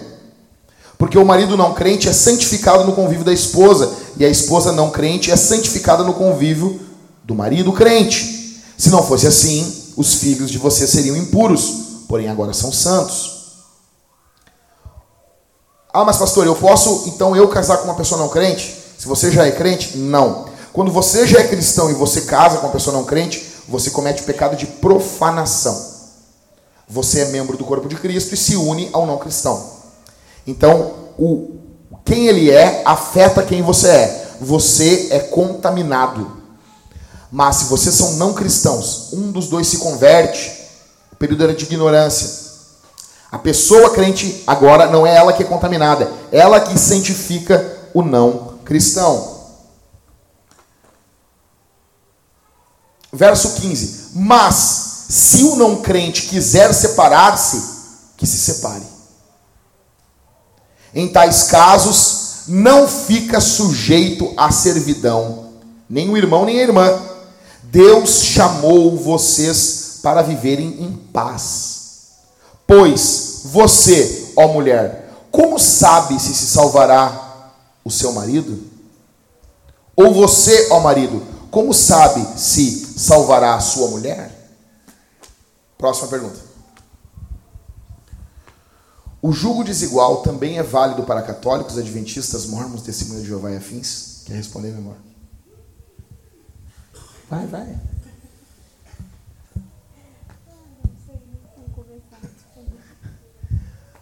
Cara, é óbvio. É óbvio. É óbvio que é. É óbvio que é pecado. Você não. Cara, vou dizer assim, ó, se nós tivermos. Se você vai casar com uma evangélica, dois evangélicos, e, e ela discorda de questões teológicas uh, como igualitarismo e complementarismo, eu já não, eu já não aconselho você a casar. Quanto mais com um mormon. O cara batiza morto, batiza pelos mortos. O cara quer ter um monte de mulher. Testemunho de Jeová. Imagina, vai num treinamento de testemunho de Jeová, uma fábrica de portas. Que droga. Você vai, esquema feijão. Sempre que ele chama uma pessoa, a pessoa vai atender o testemunho de Jeová, queima o feijão. Não, rapaz. Testemunhos de Jeová, eles são arianos, eles não creem que Jesus é Deus. É uma seita diabólica. É demoníaco. Ah, mas é tu que está certo. Claro! É óbvio. Então. É, qualquer pessoa que não creia nas doutrinas fundamentais da Bíblia, da mesma forma que nós, né? Porque aí vai, se a gente vai entrar nos pormenores de católicos e adventistas, mas as doutrinas fundamentais são fundamentais. Exato. Vai casar com adventista? Não, são amigos, vai no teu. Beleza. Por favor, para eles, Jesus é o arcanjo Miguel. Eles acreditam são, pode ser amados, eu tenho parentes adventistas, eu os amo.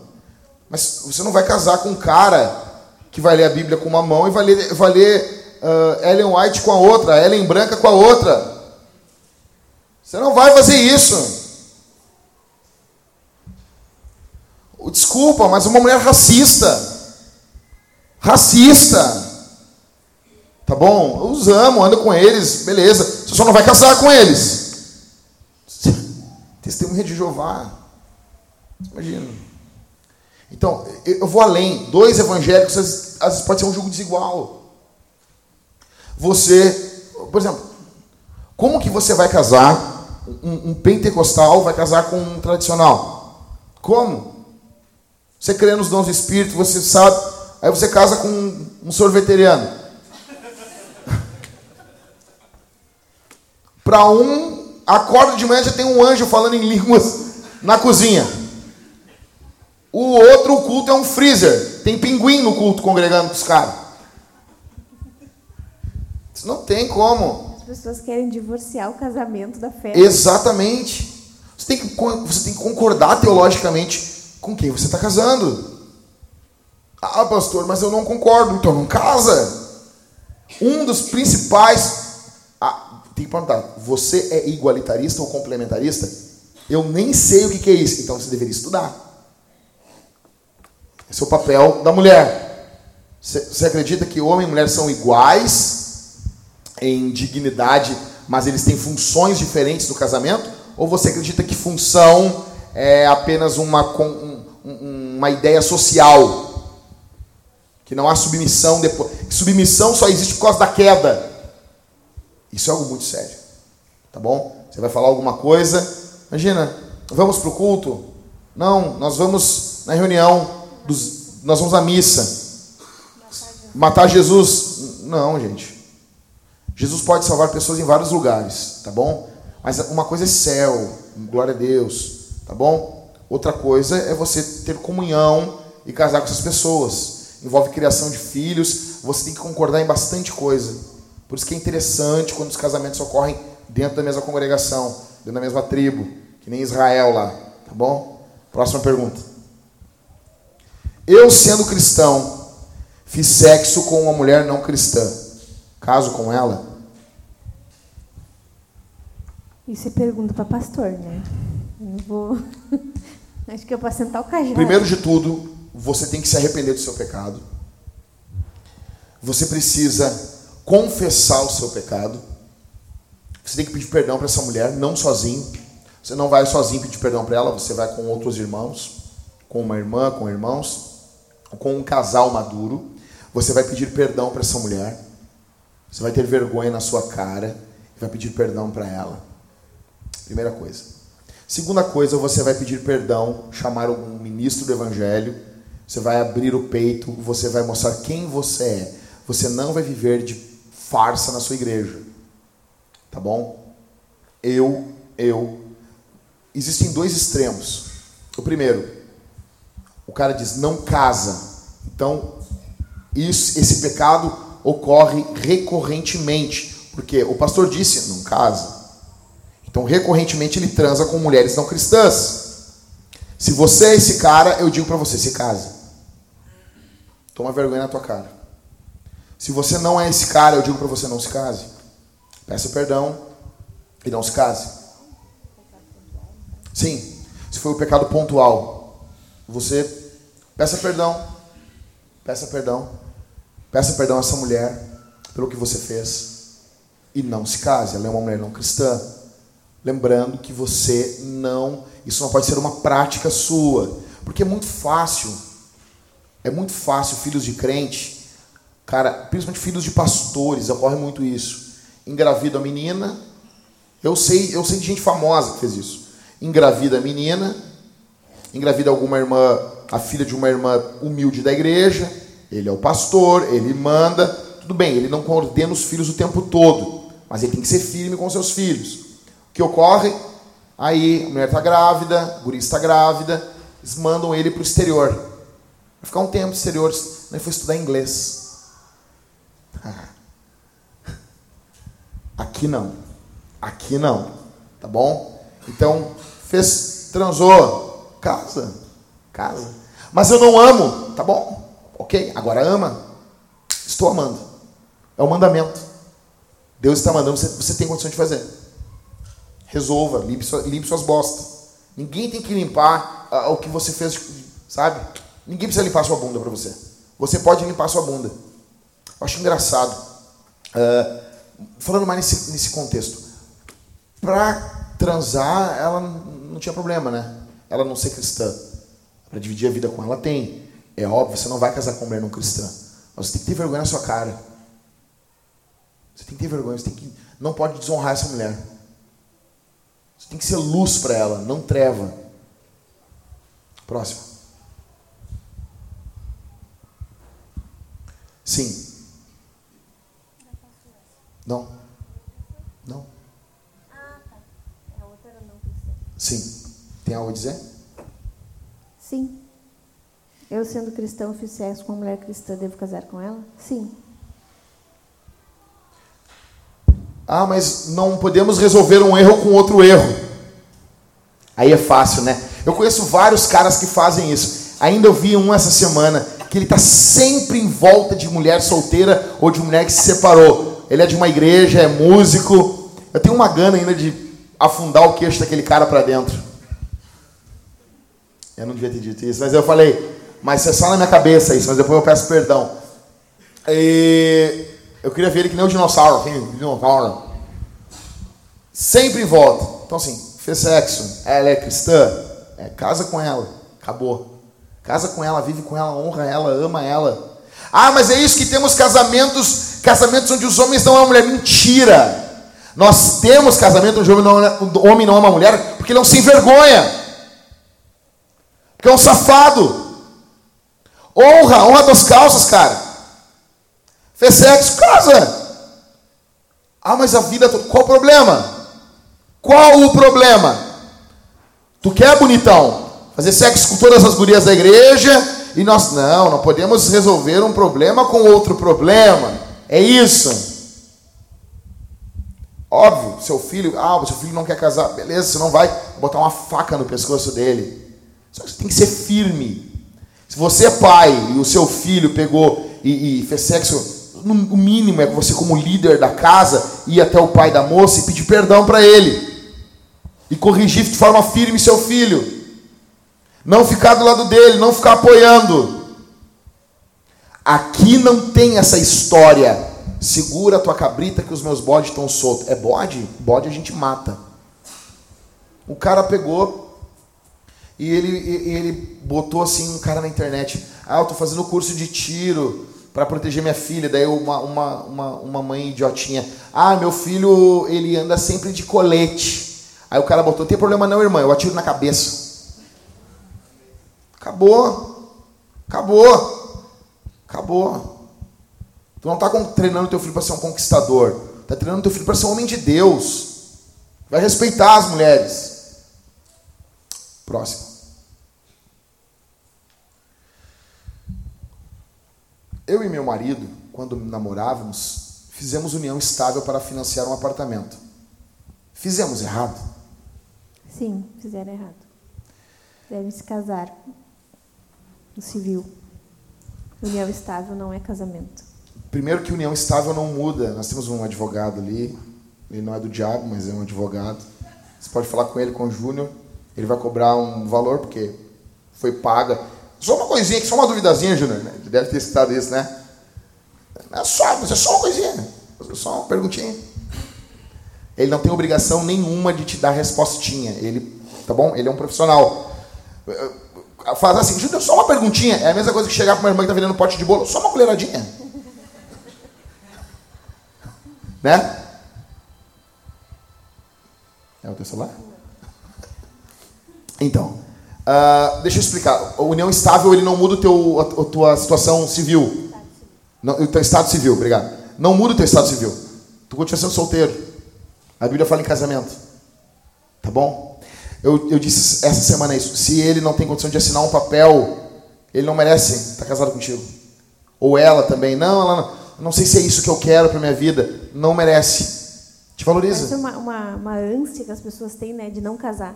Já moram é verdade. junto, já dormem junto, acordam, uhum. dormem, eh, se pelam, mas não querem assinar o papel. Eu não Uma entendo ânsia, isso. assim, não, nós não vamos casar. É um pavor de casamento. Isso só mostra como é a visão mundana, a visão da cultura, sabe? É visão assim, tipo, ah, casamento. Outra coisa que está surgindo muito aí, e se eu ver aqui, eu vou chutar para cima na frente de todo mundo. Pode ser internet, pode ser que for. É piadinha com, ah, acho que os meus filhos vão brincar com os netos dos, dos meus amigos. Tu é um idiota? A pessoa diz assim: meus filhos, vai ter filho muito tarde, vai brincar com os netos dos amigos. Entendeu? Acho legal isso. Então, uh, é outra coisa, talvez dentro aqui também tem isso. Essa ideia. Chegou um rapaz para mim essa semana, eles estão namorando há três anos, eles estão passando todos os limites, e eles já têm um apartamento financiado, e eles. Mas agora a gente tem que terminar a faculdade para casar. As pessoas criam umas barreiras na cabeça. Não existe isso já tem um apartamento, os dois estão faltando um semestre para acabar. Está complicado, já, o apartamento está quitado, o cara comprou o apartamento. Então, se não dá para casar antes de terminar a faculdade, nem começa a namorar. Às faculdade vezes, é muito tempo. Então não... Às vezes também ah, alguns jovens se preocupam muito com a festa. Né? Ah, porque não vai dar para gastar na festa, porque tem que pagar a faculdade. Mas o casamento não é a festa. Exatamente. As pessoas dão valor às coisas erradas. O casamento é a aliança.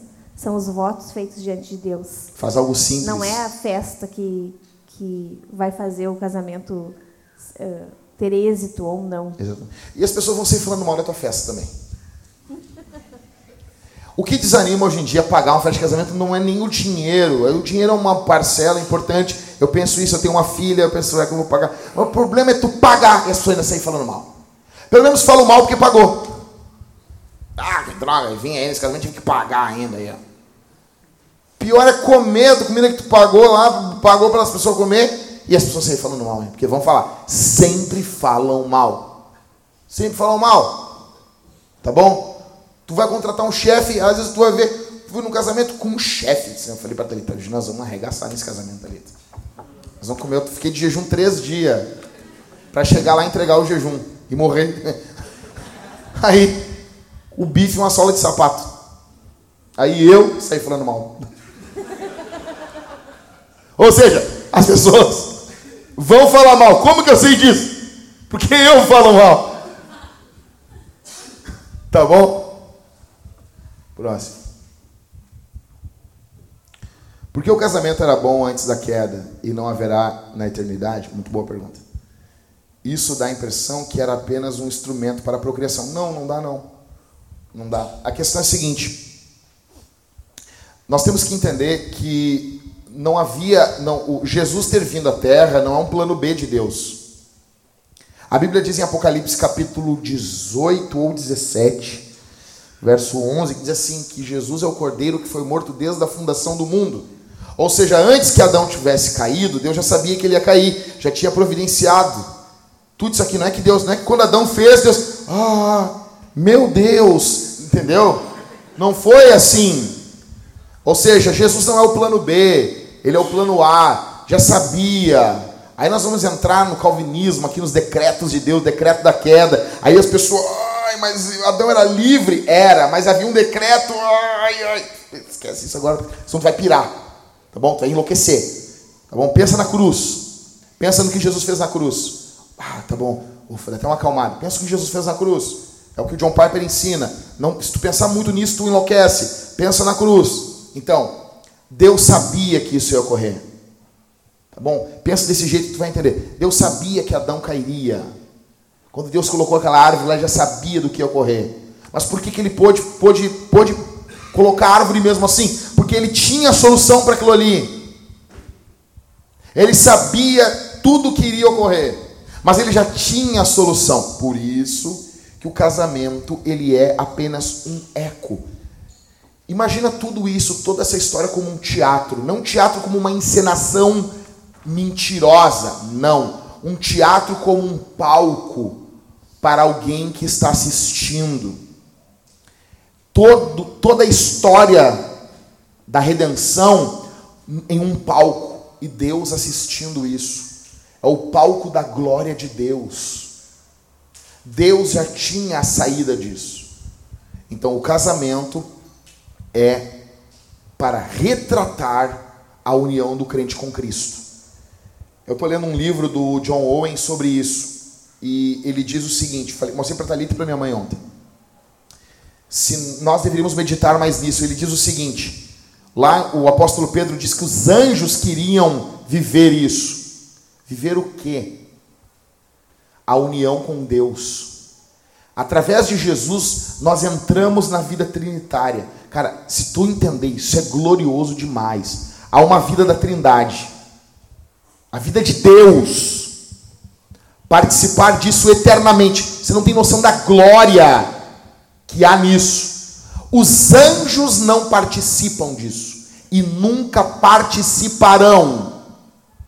Você e eu, em Cristo, participamos disso. Mas eu não tenho, não noto tanto. É óbvio que você não tem a real noção do que está ocorrendo na tua vida. Há uma glória poderosa de Deus na tua vida. Primeiro para te manter crente. Primeiro para manter você crente feliz com Deus, porque o homem natural odeia Deus. Você ouve o sermão e você sai feliz. Coisa boa isso. Isso é o Espírito Santo. Isso é uma glória poderosa. Ele mantém, ele salva você. Olha isso. Ele não, ele, ele muda a tua natureza, mas ainda a natureza velha. E ele poderosamente te mantém crente todos os dias, num mundo não crente. Você tem noção disso? Então, o mundo, Jesus diz em João 17: Não os peço que os tire do mundo, mas os livre do mal. Você tem o poder de Deus na tua vida que tu continua vivendo no mesmo mundo que tu vivia antes de ser crente, só que agora ele te mantém todos os dias crente. É muito poder. Paul Washer, Paulo Lavador, diz que há mais poder de Deus na redenção, na transformação, do que na criação do mundo. Porque Deus criou o mundo do nada, mas Deus cria um novo cristão a partir de um cristão corrupto, de uma pessoa corrupta, corrompida. Então, há poder de Deus. E o que vai ser revelado na eternidade é algo glorioso demais. O nosso casamento é uma fagulhazinha era uma brincadeirazinha de criança comparado ao que viveremos na eternidade com Deus. Era uma bobagezinha que apontava, era uma criancinha apontando para as estrelas. Uma estrela é uma, uma grandiosidade perto de uma criança. Ao ponto de uma colher de chá de uma estrela pesar trilhões de toneladas. Tamanha densidade da matéria. Então, nós estamos aqui hoje do lado de cada eternidade, a minha esposa e eu, lutando contra os nossos pecados para nos entender. E daí, quando nós chegarmos na glória, nós vamos ver. Aquilo que vivemos na forma minúscula apontou para essa, para essa amplitude, essa grandiosidade da existência, junto com o nosso Deus. Por isso que a Bíblia diz: Cristo em mim, esperança da glória. Cara, a palavra glória na Bíblia ela tem, um, ela tem o peso de Deus. Está entendendo? Então é mais ou menos assim. Então não é uma, ai, ah, Deus usou só para procriação. Não, não, não, não. E outra, ainda que fosse, não é pouca coisa, tá? Próximo. Tu, tu, tu entende isso? Essa mulher, é, ela deve ser de uma cultura oriental. Não, é que na verdade, eu não, não, não, deve ser indígena, porque cultura árabe é, é um homem com mais de uma mulher. Eu não entendo isso. É a dona Flor. Não existe tal mulher. Olha, primeiro que assim, vamos trabalhar com o que a gente conhece. Não, no Brasil não tem como você casar com mais de uma pessoa, tá bom? Então, aqui não tem isso. Essa mulher vai ter que pegar e se arrepender de seus pecados. Tá bom? Ela está traindo, ela está vivendo não, em pecado. Isso deve ser uma pergunta hipotética. Alguém fantasiou essa, essa história? Não, mas é que pode haver alguma cultura que isso existe, mas aqui no Brasil não existe. Mas vamos lá, cultura que a gente conhece. Nós conhecemos culturas orientais onde homens são casados homens, com mais de uma mulher. Mais de uma mulher. Digamos que um árabe tem cinco mulheres e 35 filhos. Ó, gente, presta atenção. Estamos enviamos um missionário daqui, tá? O Guilherme e a Amanda para um país árabe. E a Lívia. E a Lívia, o Guilherme, imagina o Guilherme usando um turbante. Tá bom? E a Amanda chamando o Guilherme de Habib. E daí o Guilherme está pastoreando uma igreja e chega um cara com cinco mulheres. Cinco mulheres e 35 filhos. E 35 filhos. O Se que, que ele convertem. vai fazer quando eles convertem? O que, que tu vai fazer, Guilherme? O Guilherme vai mandar largar todas. Não. Então, o que, que vai fazer? Ele vai permanecer com essas mulheres. Sim. Porque ele naquele vai país. se arrepender de ter casado com mais de uma mulher. E a próxima geração dele vai ser monogâmica, casar só com uma mulher. Exatamente. É- Essa, essa pergunta é. É, é louco, né? Ele vai se arrepender, mas ele não vai abandonar nenhuma, porque ele tem a responsabilidade, se casou com elas. Então, 1 Timóteo capítulo 3, verso 2 diz: É necessário, pois, que o bispo seja irrepreensivo, esposo de uma só mulher. Por que, que Paulo escreveu isso aqui? Porque o contexto, os caras tinham mais de uma mulher. Então, o cara se converteu, tem mais de uma mulher. Eu perguntei isso para vários pastores uma vez. Os pastores diziam, ah, essa, essa dúvida é, é antiga. Ele manda embora. Quem perguntou aqui, né? Talvez pense isso. Ele manda embora que ele, que ele ama menos. Imagina isso. Manda embora que cozinha Imagina pior. aquela mulher vindo para a igreja, conhecem Jesus, agora eu tenho que te mandar embora. A mulher com uns monte de filho. Manda embora a que deixa queimar o arroz. É. Teve um que falou, eu não vou falar o que o cara disse. Mas assim, ah, mas e aí? O que, que ele faz? Ele continua casado com elas, ele nunca vai ser um bispo, um pastor da igreja, e os seus filhos já passam a ser monogâmicos. A próxima geração. Então, por isso que na igreja não havia nenhum homem com duas mulheres. Que essa cultura permitia homem com mais de uma mulher. Tá? Então, o que, ocorre? Ele pode se conhecer, vir para a igreja, não no nosso país é óbvio, mas em países onde essa lei permite. E a próxima geração, e pastores nunca desse contexto. Pastor tem que ter uma mulher só. Nunca vai ser ordenado, né? Nun- Ele nunca vai ser ordenado a pastor. Esse é o contexto de 1 Timóteo 3,2. Tá bom? Ahn, no caso de mulher, então, assim, eu não sei qual cultura existe. Uma mulher, talvez a cultura da, da Diana, da cultura das Amazonas, né? Nela também não só tem mulher. Então, assim, eu não conheço uma cultura que socorra. Né? Se é na nossa cultura, se é um homem ou uma mulher, na nossa cultura ele precisa se arrepender dos seus pecados, vai se separar dessas mulheres. É, ela, certamente ela não é casada ou não é casada com nenhum, É, ou é casada só com um. E Exatamente. ficaria só com que ela é casada. É, e o marido a mesma coisa, tá bom? Não dá nem para usar o exemplo do Catra, porque ele já se foi. Próximo. Qual a melhor forma para contar para minha noiva que eu tenho atração por homens? Ah, eu diria a primeira coisa, se você é, tem atração por homens e por mulheres, ou seja, ah, você tem uma tendência bissexual, você, você despertou esse pecado, você não importa porquê, mas você tem atração por homens e por mulheres. Eu digo que você tem que chamar um pastor, a esposa dele, um casal crente e abrir isso para tua esposa, ela é para tua noiva. Ela tem que ter a opção de não casar contigo. Quem decide isso é ela. Tá bom? Você não pode casar com ela. Agora, se você está com sua noiva e você só tem atração por homens, então você não casa com ninguém. E você vai viver a sua vida cristã desse jeito. Como, como é que é o nome do pastor? Michael. Ed Shaw.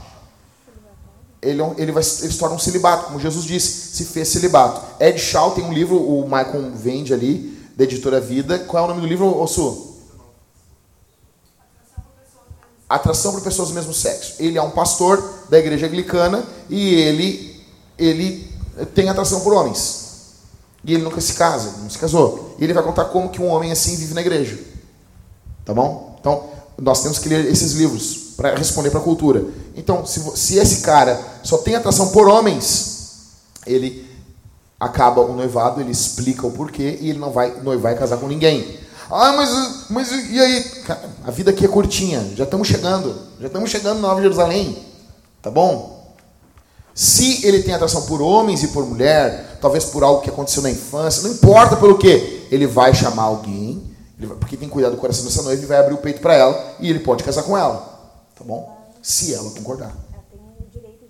Ela tem o direito de aceitar ou não. Quem decide isso é ela, tá bom?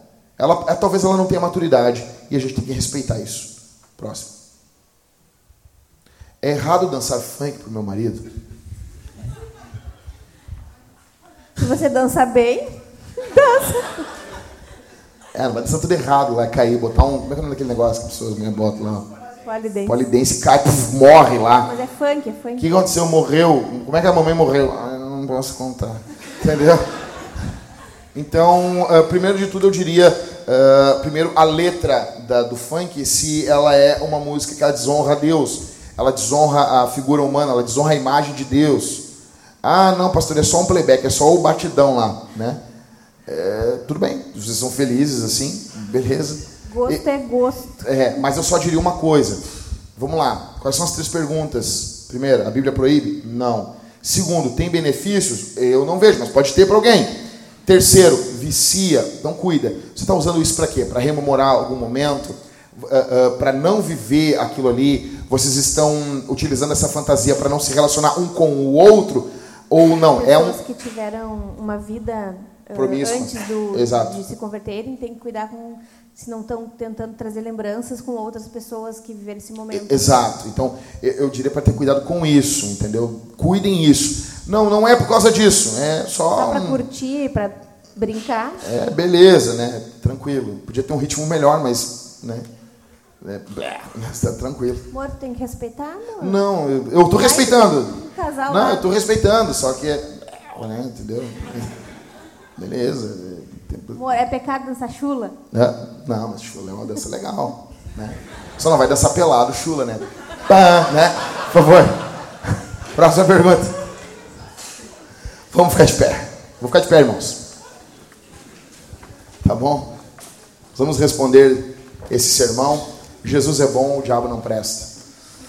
Nós vamos responder esse sermão de três formas. Primeira forma que nós responderemos, ele é ceando.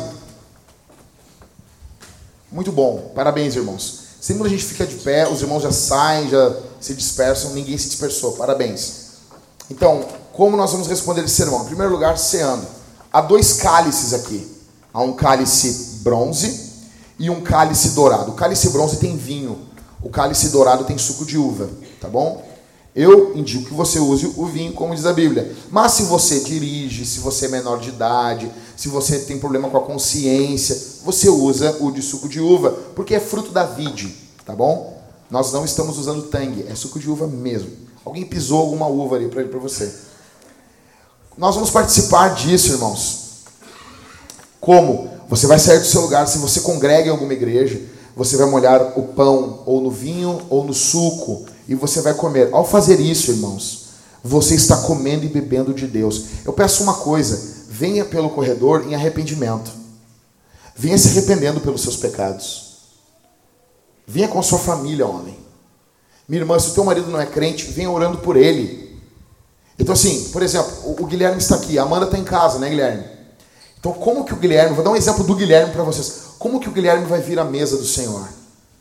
O Guilherme, enquanto ele vem orando pelo corredor, ele vem, ele vem como cabeça federal. Eu falei para vocês, leiam um livro do Douglas Wilson, uh, uh, o marido federal. Federal quer dizer cabeça, representante. Então, o Guilherme vem vindo pelo, pelo corredor, ele vem como representante da casa, dentro da cabeça dele e no coração, como o sacerdote do Antigo Testamento, ele trazia o peitoral. Aquele peitoral simbolizava que o povo de Israel estava eternamente no, povo, no coração de Deus. O Guilherme vem como pelo corredor, usando ele como exemplo. A filha e a esposa dele estão no coração dele. Ele vem como cabeça federal, ele vem assim, Senhor, eu, minha esposa ainda não está podendo vir na igreja por causa da nossa bebê. Ele vem orando, ele vem dizendo assim: Eu venho como representante da minha casa. Nós temos um pacto com o Senhor. A minha esposa, a minha filha, nós somos filhos da aliança e eu venho como representante da minha casa. Ele vem orando pela casa dele como representante da casa dele. Meus irmãos, venham em arrependimento. Se você congrega em alguma outra igreja. Se você não congrega, você não participa da ceia. Tá bom? E, e, você não se autodisciplina. Algum irmão aqui da igreja, ah, fiz algo que eu não devo fazer, então não vou cear. Se você não cear, você tem que falar com algum irmão, seu líder de GC ou algum pastor, algum diácono. Tá bom? Então, primeira vez, a primeira coisa que nós vamos responder ao sermão é participando da ceia, celebrando com alegria.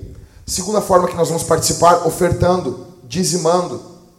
Nós vamos responder com os nossos com as nossas riquezas. Tá bom? Então, assim, deixa eu dizer uma coisa: você não vai ofertar e doar resto para Deus. Você não vai ofertar. Gente, nós gastamos mais em pizza, mais em Coca-Cola, do que em oferta e dízimo. Você senta a bunda, você ouve, você, você tem que se comprometer. O apóstolo Paulo diz, em 1 Coríntios capítulo 9, se eu semeei em vós coisas espirituais, será muito colher de vocês bens materiais? Não é. Não é. O apóstolo Paulo diz aos Gálatas, eu mostrei para minha esposa essa semana ainda: aquele que está instruído, reparta tudo com aquele que o instrui. É dever nosso ofertarmos e dizimarmos. O dízimo, ele é uma ótima medida. Uma ótima medida. Uma ótima medida. Coisa boa. Então, assim, eu ganho, eu, eu, eu recebo ofertas de fora da igreja. Uma, eu vou dizer uma coisa para vocês que isso ocorre agora de uns tempos para cá.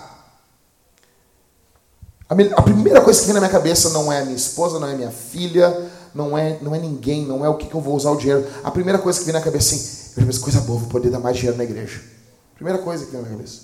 Você pode parecer, ah, tu é pastor. Não, não é não. Fica tranquilo. O mais que eu dizimo aqui não, não aumenta nada para mim. Você pode ficar tranquilo.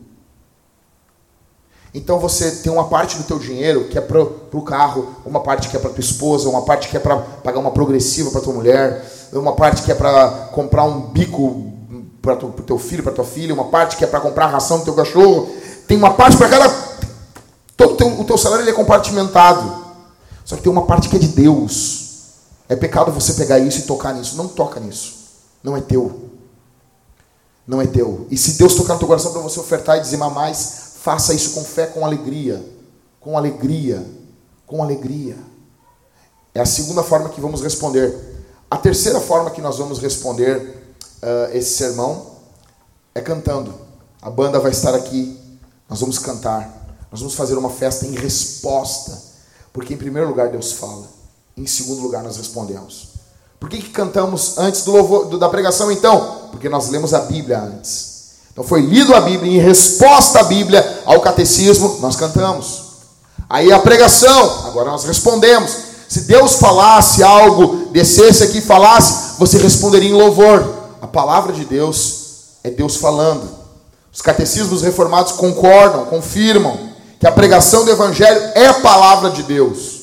Deus falou aqui. Você responde cantando e louvando o Senhor. Vamos orar, irmãos? A Thalita vai orar conosco. Feche seus olhos. Pai, obrigada pela tua misericórdia, tua graça, por esse dia que o Senhor nos concedeu. Obrigada por nos reunir como igreja para aprender mais de ti, para louvar o teu nome, para podermos te cultuar.